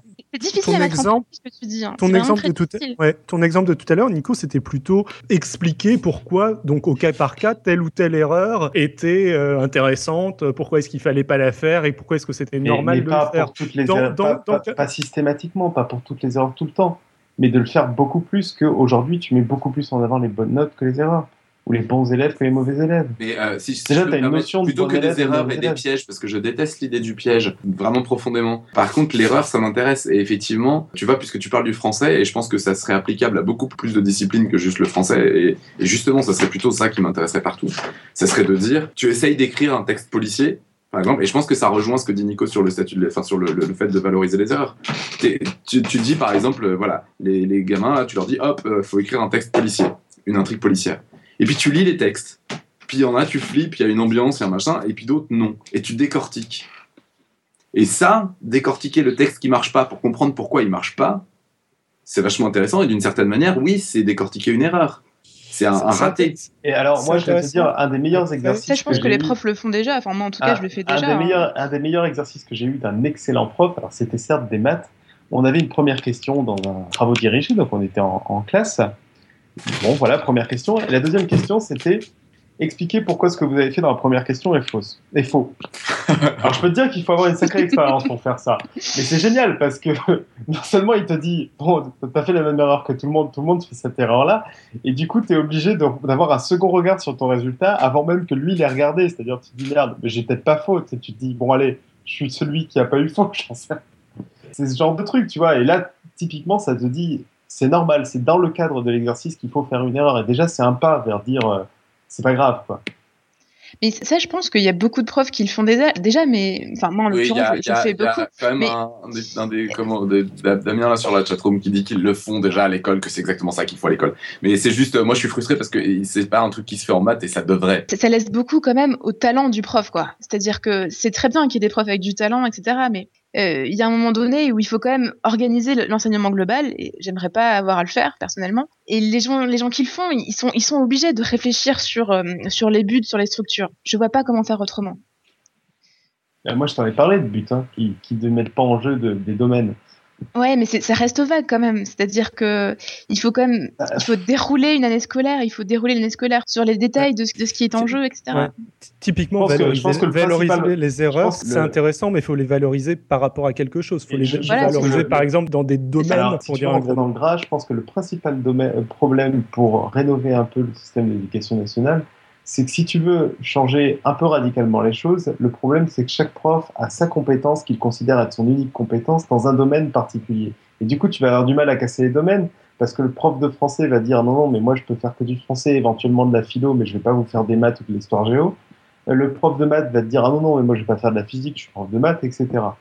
Donc c'est sûr que tu vas avoir du mal à casser les domaines parce que tu as des humains qui eux-mêmes sont pas dans cette logique à se dire bah, je vais aller un peu hors de mes sentiers battus et je vais accepter d'apprendre de nouvelles choses. Alors comment tu les sens ou de valoriser les trucs ou de, ou de valoriser les trucs qu'ils savent parce qu'évidemment qu'ils sont intéressés par d'autres choses. Mais oui, en plus, je sais. Et ça, je pense qu'on est tout à fait d'accord sur le fait de rendre les ponts entre les savoirs les plus fréquents, les plus riches possibles et les plus intéressants possibles pour perturber, euh, entre guillemets, les élèves, pour les, les obliger à inventer des nouvelles solutions. Ça, je pense qu'on est tout à fait d'accord. Le... Mais c'est toujours la même chose. Qu'est-ce que tu vas enseigner aux enseignants, quoi? Est-ce que tu vas leur enseigner plusieurs euh, domaines? Est-ce que tu vas leur enseigner des sciences de la nature et des sciences humaines? là, là, on est vraiment au cœur de ce que, oui, mais justement, au cœur, euh, aborder. Au cœur, moi, pour moi, l'important, c'est pas le domaine. C'est que justement, pour le coup, l'enseignant, il est là pour donner envie à l'élève d'aller apprendre, d'aller avoir à apprendre.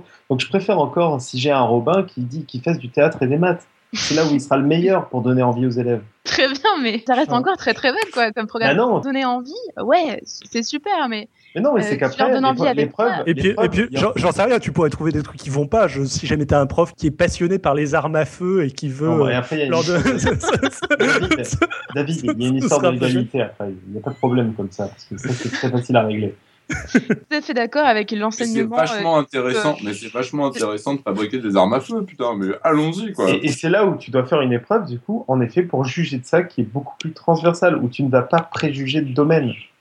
Voilà, donc l'épreuve pour les armes à feu, tu, tu demandes aux élèves de tuer quelqu'un. Non, désolé. Non. C'était trop bon de continuer la, de filer la métaphore. Et tu, tu, sais, ce dont on parle là, c'est un peu ce qui se passe en art plastique. En art plastique, le cadre est pas du tout clair et les épreuves et le fait de donner des notes est quand même possible et on compare les notes d'établissement en établissement. Pour autant, l'enseignement d'art plastique est beaucoup plus libre.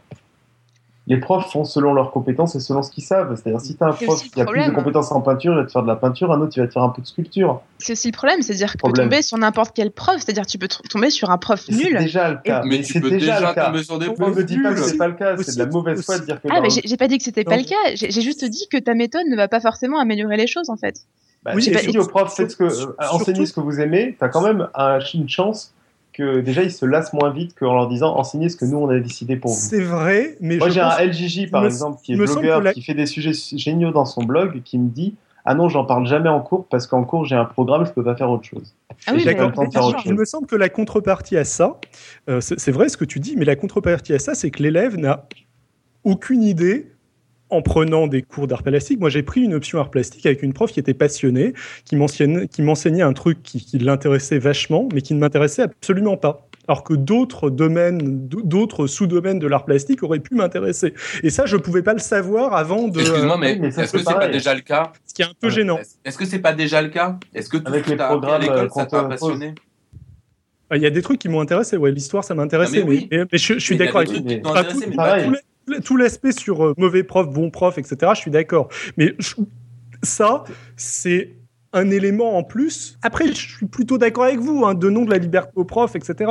Mais il y a quand même une. Euh, Pour moi, ce sera pas pire que maintenant, en fait. C'est pas sûr, hein, c'est pas sûr. On, fait tous un constat pessimiste selon lequel euh, l'école est, un petit peu nulle euh, en l'état des choses. il y a, quand même des, qualités, hein, mais. Oui, il y, y, a des qualités, mais bon, c'est quand même extrêmement perfectible, tellement perfectible que on peut quand même être mécontent. Enfin, en tout cas, euh, moi, je, je, suis assez mécontente de ce que je vois euh, dans, dans, les écoles. En même temps, est-ce qu'on peut pas euh, rendre les choses pires? Si, on peut les rendre pires de plein de façons. Et en l'occurrence, une des seules choses qui tient à peu près encore, c'est que les élèves, ils arrivent à peu près à se repérer entre des domaines de la connaissance, quoi, vaguement vaguement. et donc du coup, c'était le, le, postulat de départ de ton oui, ouais, super. ils, arrivent, faux. Ils arrivent à se repérer dans des faux domaines. Laisse-moi finir. Laisse-moi finir. Qui sont faux, mais qui leur donnent à peu près une destination. Si mais, non, mais non, c'est pas vrai non plus. Ça ne leur donne pas. C'est quoi la destination? Bah, la destination, c'est au moins de, de, passer quelques, enfin, au moins d'aller jusqu'au bac, d'avoir au moins quelque chose, si tu veux, en termes de capitalisation de diplôme. Ça sert à rien sur le principe. C'est quoi la destination et le diplôme Alors le diplôme, c'est quoi? Au moins quand tu arrives à ton bac, ensuite tu peux faire des trucs après. Tu peux te tromper plein de fois, mais tu peux des trucs après. Non, le bac ne t'ouvre rien, il t'ouvre la bah, porte. Il t'ouvre l'enseignement, il t'ouvre la porte. donc, bah, donc, ça donc ça n'est pas un diplôme, dis pas que c'est un but. D'ouvrir des portes, ah, c'est un but en soi. Il y a, il y a plein d'élèves qui abandonnent la scolarité à 11, 12, 13, enfin, qui abandonnent la scolarité très très tôt, alors que. Ils n'abandonnent pas la scolarité très tôt, c'est pas parce qu'ils se disent, tiens, j'ai un but, c'est le bac. Je pense que si. C'est pas les mêmes. Mais non, c'est pas les mêmes. Pas que de leur volonté à eux, c'est aussi à cause de la pression sociale qu'il y a autour. Mais quand même, l'organisation fait que euh, il y a un but qu'on comprend pas trop euh, qu'il faut atteindre et la plupart ils atteignent. Je, suis pas d'accord avec ce que dit Nico là. Euh, pour le coup, enfin même moi en ayant fait mes études dans un, établissement privé élitiste à Neuilly, le bac était quand même un but intermédiaire. Enfin quand on était au lycée, on nous rabâchait sans arrêt la tête avec. Alors c'était peut-être parce que le, lycée en question voulait garder son, son pourcentage de, réussite au bac, mais on n'arrêtait pas de nous, de nous bourrer le crâne sur le fait que c'était une étape importante le, bac. Et, c'était quand même un objectif intermédiaire qui débouche sur pas grand chose. Je pas, parle pas du fait qu'on t'ait bourré le crâne, ça j'en ai aucun doute. Je te demande si tu as des élèves qui vraiment ils se sont dit bon allez, je fais jusqu'au bac, c'est vraiment l'objectif quoi. Dans mon lycée, personne ne se disait qu'il allait s'arrêter après le bac. Non, mais pas s'arrêter. Est-ce que c'était un objectif fort? C'est-à-dire ils disaient ouais, c'était un objectif. Il faut que j'y aille. Bah oui, je sais pas. Même dans, dans ce lycée-là, t'as tout un tas de personnes qui étaient susceptibles de pas l'avoir du premier coup, euh, le bac. Ça, mais moi aussi, dans, le lycée où j'étais, il y en avait. Ce que je dis, c'est que ces gens-là euh, que j'ai croisés, le, le, but était de, ils se disaient, moi je veux avoir le bac pour après faire tel métier. Mais le but, le bac n'était pas un but en soi c'est ce que je disais il y a deux secondes et tu m'as dit que c'était pas ce que tu voulais dire. Oui, je pense qu'il y a peu de personnes qui se disent je vais avoir le bac et après je m'arrête. D'accord avec toi. Mais le fait que le bac soit un objectif et une étape pour aller vers autre chose après, bah, qu'est-ce que c'est qu'un objectif? Est-ce qu'on a, des objectifs euh, dans ce cas-là? Je veux faire tel métier. Et là, je l'ai senti comme Donc, je veux dire, je, pourrais te répondre dans ce cas-là que l'université, enfin, mettons que tu veux être, je sais pas, archéologue, euh, le, euh, tes études d'archéologie ne sont pas un objectif parce que tu n'es pas encore archéologue. C'est le même discours que tu es en train de me tenir là. L'objectif, c'est être archéologue. Les études de, oui, enfin, c'est un moyen. Tu joues sur les mots, quoi. Tu contredis pas ce qu'on disait tout à l'heure avec ça. Il n'y a, pas d'objectif ce cas-là. qu'en soi, le, bac n'est pas la chose motivante. Boulot qui fait lever le matin, c'est le fait de vouloir avoir un boulot, c'est le fait de vouloir partir de ses parents, c'est fait tout ce que tu veux, mais c'est pas le bac. Est-ce que les gamins, ils savent exactement ce qu'ils veulent faire? Non, la plupart, ils savent pas ce qu'ils veulent faire avant d'avoir eu un minimum, un minimum d'instruction et de formation. Et du coup, le bac. Même en ayant eu. Hein. Même en l'ayant eu, le bac, c'est pas un objectif en soi, mais c'est l'objectif de la sécurité. C'est-à-dire, je vais, je vais aller jusque là, et ensuite, je comprendrai mieux ce qui se passe, quoi. Et je pense que c'est vraiment ce que se disent beaucoup, beaucoup d'élèves. Ils savent pas ce qu'ils veulent faire. Il y a dans le meilleur des cas, il y a plein de choses qui les intéressent. Dans le pire des cas, il y a rien qui les intéresse parce que euh, l'école les, a aidés ou les a pas aidés, peu importe. Mais il y a un moment où euh, le diplôme a une fonction symbolique qui fait que bon ben c'est une porte ouverte, euh, il faut que je la prenne absolument, sinon j'ai rien quoi. Et du coup, je pense que ça reste une des choses qui est importante, que l'école réussit à faire mal, malheureusement, euh, avec la pression sociale, avec, avec comment dire, ce, ce, l'objectif de la performance à tout prix, etc. Elle le fait mal, mais ça subsiste. Et du coup, si t'enlèves vraiment euh, ce genre d'objectif, et si t'enlèves en plus euh, les catégories disciplinaires telles, telles qu'elles existent, il faut vraiment pouvoir les remplacer de manière efficace. Et pour l'instant, dans tout ce que tu m'as dit, j'ai pas l'impression que tu es capable de les remplacer de manière efficace par une autre solution, en fait. Ouais. j'ai pas, j'ai pas suivi alors que j'ai l'impression que j'étais d'accord avec Nico et là j'entends qu'il est à bout d'arguments, ça me fait chier. Euh... C'est à bout d'arguments, c'est tard, euh, c'est que Ouais, voilà, il fait tard. Je pense qu'on est qu'on n'est pas sur le même cadre, c'est-à-dire que. Non, non, moi, mais je, je pense que moi, je te présente. juste pour reprendre ce que t'as dit, je pense qu'il y a beaucoup de gens qui savent pas ce qu'ils veulent faire, ça c'est clair, mais que dans ce cas-là, euh, c'est quand même bizarre de leur proposer un bac pro alors qu'ils savent pas ce qu'ils veulent faire, parce que généralement c'est les voies, voilà, ou de leur proposer euh, de faire euh, des disciplines qui soi-disant laissent tout ouvert alors que il y a pas plus de raison que, que ça. Et en tout cas, ce qui est sûr, c'est qu'il y en a qui savent ce qu'ils veulent faire et qui disent bah je suis obligé de passer par les maths. Il se trouve qu'il faut que je passe par des études avec des maths dedans pour avoir euh, les diplômes que je veux. D'une certaine manière, moi c'était mon cas. Hein. Je veux dire, à partir du moment où j'ai fait le choix de S, bon bah je me suis dit bon bah que j'allais faire des maths plutôt que du français, alors que bon ou de la littérature ou de l'histoire ou je sais pas quoi qui me plaisait bien. Mais il fallait absolument que euh, je fasse deux ans de physique parce que j'avais pas le choix quoi. Et d'une certaine manière, j'ai fait ça parce que j'avais pas le choix et parce que c'était pour avoir l'objectif de après pouvoir me passer de la physique. Et je pense qu'il y a quand même beaucoup de gens qui font ce genre de choses. Et c'est un peu débile, quoi, même, quoi. Enfin, je sais pas, c'est ça que tu disais, Nico, en gros. L'aspect Ouais, ouais, euh, euh, objectif en soi et objectif pas en soi. Enfin, voilà. Moi, mon objectif en soi, d'avoir euh, une note J'ai l'impression, j'ai l'impression que les indécis, enfin c'est là où je, je veux pas, enfin il y a un moment de toute façon de faire arrêter, mais enfin pour moi il y y a en effet la catégorie de personnes qui est euh, je suis complètement indécis et, et j'aime tout. C'est une catégorie qui en général euh, a plus de facilité à l'école et qui peut se permettre de se dire ça. Ceux qui justement sont à se dire le bac est un objectif, je l'aurai peut-être pas sont pas des gens qui, qui ont le luxe de se dire ah ça j'aime ça j'aime pas j'ai envie de tout pouvoir garder tu vois et ils ont plus un objectif de métier enfin en tout cas de ce que Ouais, j'ai écouté et donc, Je- et donc c'est suis- exactement je ce que suis tu dis. Ils sont du bloqués. Tout, du tout d'accord avec ça. Je, je connais, euh, j'ai un certain nombre de- de- d'exemples de, gens que je connais qui ont eu éventuellement des soucis à avoir, euh, à avoir leur bac et qui étaient des gens qui avaient des intérêts très divers, qui ont fait de, de brillantes études après et qui. euh, et qui voulaient faire quoi? Ah, mais qui du pas tout. du tout, qui savaient pas du tout ce qu'ils voulaient faire et qui étaient intéressés par plein de trucs. soit mais bon je suis juste pour faire la révolution après si vous voulez juste faire une évolution c'est votre problème quoi. Je vais le dire très rapidement. En vrai, ta révolution me semble potentiellement intéressante, mais il faudrait la, faudrait la préciser. La Mais voilà. Ah Je suis assez d'accord avec sais pas ce que je veux, hein, c'est pour ça hein, le problème. Je sais pas, moi j'ai pas de solution à vous proposer. Hein. Si j'avais une proposition, ça serait déjà fait depuis un moment. Hein. non, mais je veux Mais dire, je- c'est vrai. euh, j'ai juste l'impression que euh, c'est trop dans une direction actuellement, quoi. Après, euh, savoir comment on s'en dépatouille, je sais pas, mais euh, bon bah voilà. Mais du coup, euh, Marie, je sais pas si, mais je pense que si tu, veux en revenir, je pense qu'il y aurait de quoi, mais faudrait, faut, faut effectivement qu'on arrive à rester plus dans un cadre, mais c'est compliqué. Bah, Dans c'est- un c'est quoi compli- C'est compliqué parce que c'est le genre de sujet qui forcément qui, qui déchaîne les passions parce qu'on est tous passés par l'école, on a tous trouvé ça euh, plus ou moins désagréable et euh, Ah non, mais moi j'étais plutôt bien à l'école, hein, je veux dire, euh, j'étais T'as eu de très la scolaire. chance. Hein. t'as eu de la Enfin non, chance. j'étais bien, j'étais bien. Attends, j'étais bien à l'école, sauf au récré. Donc si tu veux, c'est pas spécialement de la chance, c'est pas. oh qu'est-ce qu'on t'a fait au récré Robin?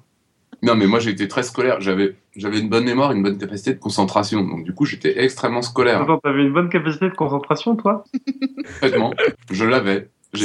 C'était Robin qui parlait, le prof l'écoutait et Robin était très concentré sur ce qu'il disait. il. Non. Eh, vous êtes des enfoirés. J'ai pas beaucoup parlé là. Je vous ai quand même beaucoup laissé parler ce soir. Alors c'est vrai, t'as été raisonnable, je, je suis d'accord. Je crois qu'on a la chatroom la plus longue du monde. hein. Est-ce que toi, ça t'a intéressé, Marie? Parce que t'as peut-être trouvé ça casse-couille, c'est pour ça que t'as pas parlé après. Ah non non pas du tout. C'était un- Ça t'a intéressant plu de faire de l'épisode? bien sûr c'était intéressant de voir euh, euh, les, les points de vue de scientifiques issus d'une discipline particulière sur euh, ce que devrait être une discipline et j'avoue que je m'attendais pas du tout euh, à, à ce genre d'arguments. Ça, J'étais assez surprise donc euh, c'est c'est- c'est cool en soi.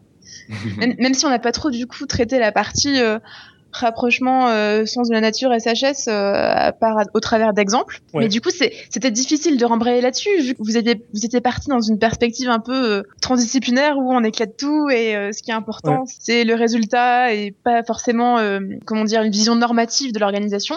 Du coup, c'était difficile de repartir là-dessus. Euh, Ouais. Du moment qu'on a cassé la discipline, on pouvait plus trop euh, parler des rapprochements disciplinaires, quoi. Ouais. Mais bon, Ouais. c'est pas, pas très grave. Mais cela dit, moi, je, si- si je pense que c'est quand même intéressant, et ça, ce serait plutôt justement, je pense, de l'épistémologie, un truc comme ça. L'aspect, je l'ai mal formulé, j'ai pas assez réfléchi, faudrait, faudrait que j'y réfléchisse mieux, mais je reste quand même euh, persuadé que le coup de, euh, il y a des, euh, on, tranche via une démonstration ou via une expérience. Il a beau dire, oui, en physique, on on s'arrange pour que ça soit cohérent, que ça marche bien d'un point de mathématique, mais malgré tout, c'est quand même l'expérience qui tranche, quoi. Ben, c'est pas si facile que ça. Justement, si, je prenais le cas des sciences de l'environnement, c'est que, par exemple, quand tu as un problème écologique euh, euh, sur un territoire donné, euh, il faut plein d'approches différentes. Et le résultat va dépendre de ton modèle et le domaine va dépendre, dépendre de euh, l'approche euh, théorique que tu as. Et dans l'approche théorique, des fois, il y a de la philo, quoi. Et du coup, les choses sont beaucoup plus compliquées que ce qu'elles ont l'air. Parce que tout dépend des conditions euh, de l'expérimentation, de ce que tu cherches. euh. Oui, oui, oui, non, non, mais Et- bien sûr. Mais n'empêche que le truc qui s'appelle euh, expérience, même si il faut réfléchir à qu'est-ce que c'est qu'une expérience, est-ce que c'est le social qui fait que l'expérience est considérée comme réussie, ou est-ce que c'est un truc objectif, ou je sais pas quoi. Ça, C'est encore autre chose. Mais en maths, c'est quand même l'aspect purement logique, démonstration, etc., qui tranche, quoi. Par rapport à ton hypothèse, et l'hypothèse, quand elle est complètement foireuse. Euh, Non, une hypothèse peut pas être foireuse. Je veux dire, enfin, en, en maths, Bah, c'est pas- si. c'est pas vraiment. En Non, mais je veux dire-. C'est compli- c'est compliqué. En maths, c'est du si alors, je veux dire. Donc, euh, c'est En pas maths, faux oui. juste. En maths, oui. Mais, ouais, mais donc c'est très à juste part. pour les maths. Juste Mais pour oui, les maths. mais c'est bien ce que je dis. C'est bien. je- C'est pour ça que je fais la distinction. Ouais, ouais, c'est ouais. là que je dis qu'il faut faire une, que, de mon point de vue, s'il y a une, dis- une distinction à faire qui est intéressante, c'est ça. C'est-à-dire que tu te places en histoire, tu te places en sciences expérimentales, tu te, tu te places en maths. C'est pas les mêmes critères qui vont faire que tu considères une théorie comme intéressante ou pas, comme valable ou pas. Ouais, Et mais ça, ça me paraît intéressant. ça serait intéressant de faire toute une discussion là-dessus, effectivement. Parce ça, je trouve que- là, il y a de quoi dire, il y a des disciplines, tu vois, mais c'est plus sur des façons de raisonner et sur des qu'est-ce qui m'intéresse Ouais, dans ouais, bien sûr. le fait de considérer que c'est vrai? Parce que, euh, encore une fois, euh, généralement, quand tu démontres un truc en maths, enfin, il y a des physiciens, il y a des, des mathématiciens qui démontrent des trucs que les physiciens savent depuis des années. Mais sauf qu'ils l'ont pas démontré d'un point de vue mathématique. Ils- ils- ça, ça rentre super bien dans leur théorie, ça explique tout, ça marche vachement bien. Ils s'en foutent complètement que ce soit démontré ou pas. Et même en maths, d'ailleurs, ça arrive. Même en maths, ça arrive. C'est-à-dire que l'intégration a été utilisée euh, pendant 50 ans avant qu'on comprenne pourquoi ça marchait vraiment, quoi. Qu'on ait une justification euh, parfaite que, que, ça, que ça justifie, que Et ça ça, ça, précisément, ça serait intéressant à mettre en relation avec la philo. Précisément, parce que en philo, justement, tu peux, on peut parler d'hypothèses fortes en philosophie, par exemple sur l'esprit, euh, etc., qui ont été prouvées en- entre guillemets, ou du moins euh, qui ont été validées par d'autres moyens en sciences cognitives deux siècles plus tard. Et on est à peu près dans le même genre de configuration. Et ça, ça serait intéressant de, de faire la comparaison. Là, on serait vraiment dans un débat un peu plus pointu, je pense. Tu Mhm. vois ce que je veux dire? Ouais, ouais, ouais. Ouais. Mais on fera un sur autre les- numéro, alors. C'est vraiment de la, c'est entre la, entre l'épistémo, la neuro et je sais pas quoi, mais euh, d'essayer de comprendre comment, comment on fonctionne et pourquoi notre cerveau des fois dit que ça marche, ça marche pas et à quelles conditions, Ah etc. Ouais, ouais. Et c'est c'est justement, euh, enfin, quand je parlais de domaine de recherche euh, peu fixé, ben tout ce qui est philosophie de l'esprit, euh, sciences cognitives, nouvelles interfaces dont, dont David pourra parler euh, entre euh, informatique, euh, évolution, euh, philo, etc. On est vraiment là-dedans, quoi. C'est-à-dire que hum, on est dans le bouillonnement et en fait, il y a tellement de bouillonnement, on est obligé de, de dresser des catégories, sinon rien n'avance concrètement. En, en un mot, je vais revenir sur euh, ce que tu disais avant. Au niveau de ce que tu t'attendais, je pense que tu t'attendais plus, et peut-être un peu moi aussi, à ce que euh, la réaction soit aille dans l'autre sens. C'est-à-dire que les gens défendent plus, Ouais, t'accusent ouais. d'abattre euh, trop les catégories. Ouais, pense, je pense que chacun défendrait son bout de gras en fait. Euh, je pensais, du coup, j'avais un peu organisé le dossier par rapport à ça, en essayant d'aller doucement pour montrer euh, euh, certains côtés de l'arbitraire euh, des, des disciplines. Et du coup, j'étais, j'étais un peu prise de court en me disant bon ben, tout ce que j'ai prévu, je, je vais pas pouvoir le caser. Puis là, je sais pas du tout où va la discussion. Ça rebondit un peu sur euh, sur plein d'aspects différents. Bon, c'est- pas grave, hein, c'était cool quand même, mais euh, j'avais pas du tout anticipé ça. Du coup, je m'en veux un peu quoi. Ouais, c'est pas grave, hein, c'était bien quand même. Hein. Ouais, non, c'était c'était super cool.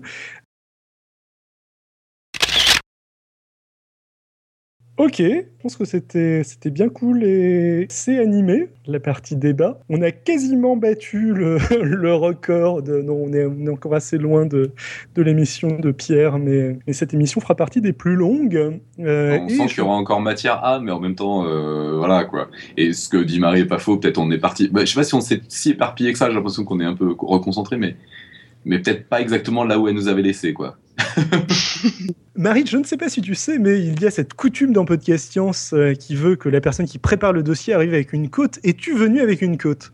Je suis venue avec une côte et par bonheur, je pense qu'elle va mettre tout le monde d'accord, ce qui n'a pas été le cas tout le long de l'émission. Euh, alors c'est euh, c'est une citation d'Edgar Morin qui nous dit Le plus important, ce n'est pas un savoir général qui s'est accumulé, c'est l'expérience singulière qui s'est décantée.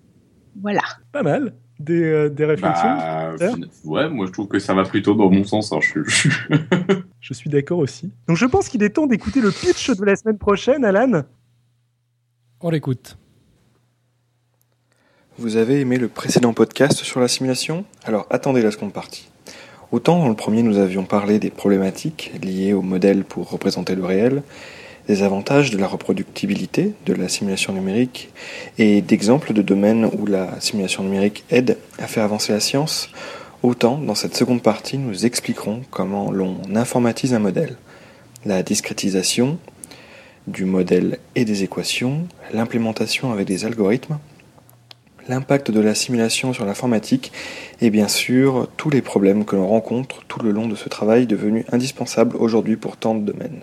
Oui, je simule, mais c'est pour la bonne cause.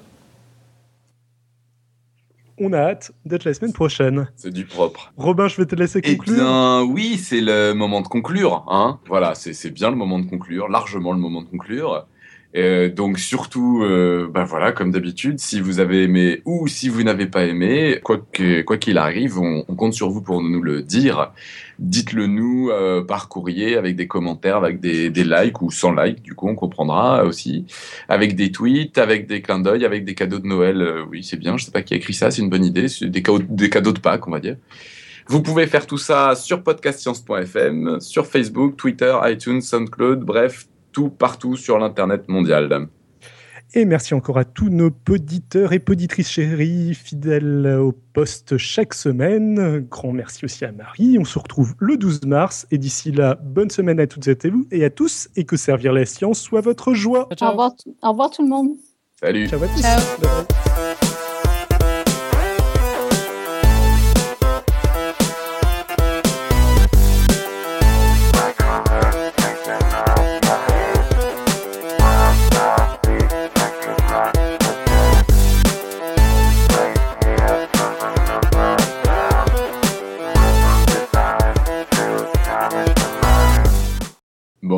Bon, je, je pense qu'il est quand même temps d'aller dormir. ouais, parce que là, il y a Puyo qui est en train de nous suggérer de faire un, un épisode sur l'ensemble, sur toute la nuit, mais non, Puyo, non, non, on ne va pas le faire. C'est Faut, gentil, faut mais que euh, tu viennes, faut que tu viennes nous rejoindre dans la chatroom dans ce cas-là, Pouillot, et, et qu'on tourne. qu'on mette en place un dans, la, non, dans le Skype, ouais. dans le Skype. Ouais. Bon, la Sinon, chatroom, pense- vous arrêtez de parler parce qu'il faut que je copie-colle la chatroom, et dès que vous rajoutez un truc, il faut que je redescende. En même temps, ça n'a plus aucun intérêt. Bah, S'il parle en anglais, effectivement, euh, je crois que c'est fini là. Et je précise, je précise à la chatroom que je ne suis même pas sur Red Bull ce soir. ça- ça- C'est nul. Mais oui, oui, on pourrait, on pourra. Le, le concept de la nocturne podcast, je pense, est validé par nos auditeurs. on va se faire ça un de ces quatre. Mais quelle bande de crétins. Bon, eh, je m'en fous, vous serez pas dans la, dans la copie collée de la chatroom, c'est tout. C'est pas grave. C'est pas. C'est... Ah merde, putain. Ah J'ai tout désélectionné. C'est marrant Faut parce que Alan est dans le Skype, mais, il nous répond sur le chat. C'est ça. Voilà. voilà, voilà. Bon, J'ai eu ta voix. Oh, du coréen Ça veut dire Oh là quoi c'est complètement Ça veut dire dingue. Ça veut dire quoi? Moi, je vais pas me coucher tant qu'il n'y a pas de Klingon. Donc il n'y a pas de. De Klingon. Ah oui. Klingon, ouais. Eh ben écoute, moi je pense que je vais te laisser alors. Hein. Oh, je Je crois pense qu'il y a que une faute d'orthographe dans le coréen d'après Google Translate. Ah, il y a peut-être un caractère. euh, non, je pense pas. J'allais dire, il y a peut-être un caractère chinois au bout, mais non, non, c'est c'est- c'est bien du, c'est bien du coréen. Et je ne parle pas du point d'exclamation. La science, Gonzo est le meilleur. Tiens, un truc dont je voulais parler, mais du coup, j'ai pas eu l'occasion. Quand, quand vous parliez de, de créer un, un système d'options euh, euh, très très libre, comme il existe par exemple aux États-Unis, etc., votre manière d'en parler, ça me faisait penser en fait euh, à des utopies de la Renaissance, tu sais, euh, du genre euh, à la Rabelais, etc., Mhm. où tu as des universités euh, bah, avec un esprit universel au sens strict, c'est-à-dire que tu peux choisir n'importe quoi. Et euh, on était un peu, on était un peu là-dedans, on était, on était un peu dans l'utopie en fait euh, par cette, euh, certains aspects. Mhm. Trou- Vous trouvez pas? Euh, alors, je Euh, connais sûrement moins, beaucoup moins bien euh, ces utopies que toi, mais ouais. Parce que, enfin, bon, c'est bon, je, je, je vais pas continuer à parler, sinon on va, jamais aller se coucher. Je, je, je prends. je, Prends des notes. Prends des notes je pour la prends prochaine plus émission. qu'il y a eu du Klingon dans les chatrooms. Très bien. Absoci Couch, je sais pas ce que c'est, mais C'est bon, c'est le signal du départ. C'est bon. ce sera notre, notre mot de la fin. Absoci Couch. Très bien. Bon, ben, à, à- à- à plus tard alors. hein. à la semaine prochaine. Tout le monde. Salut.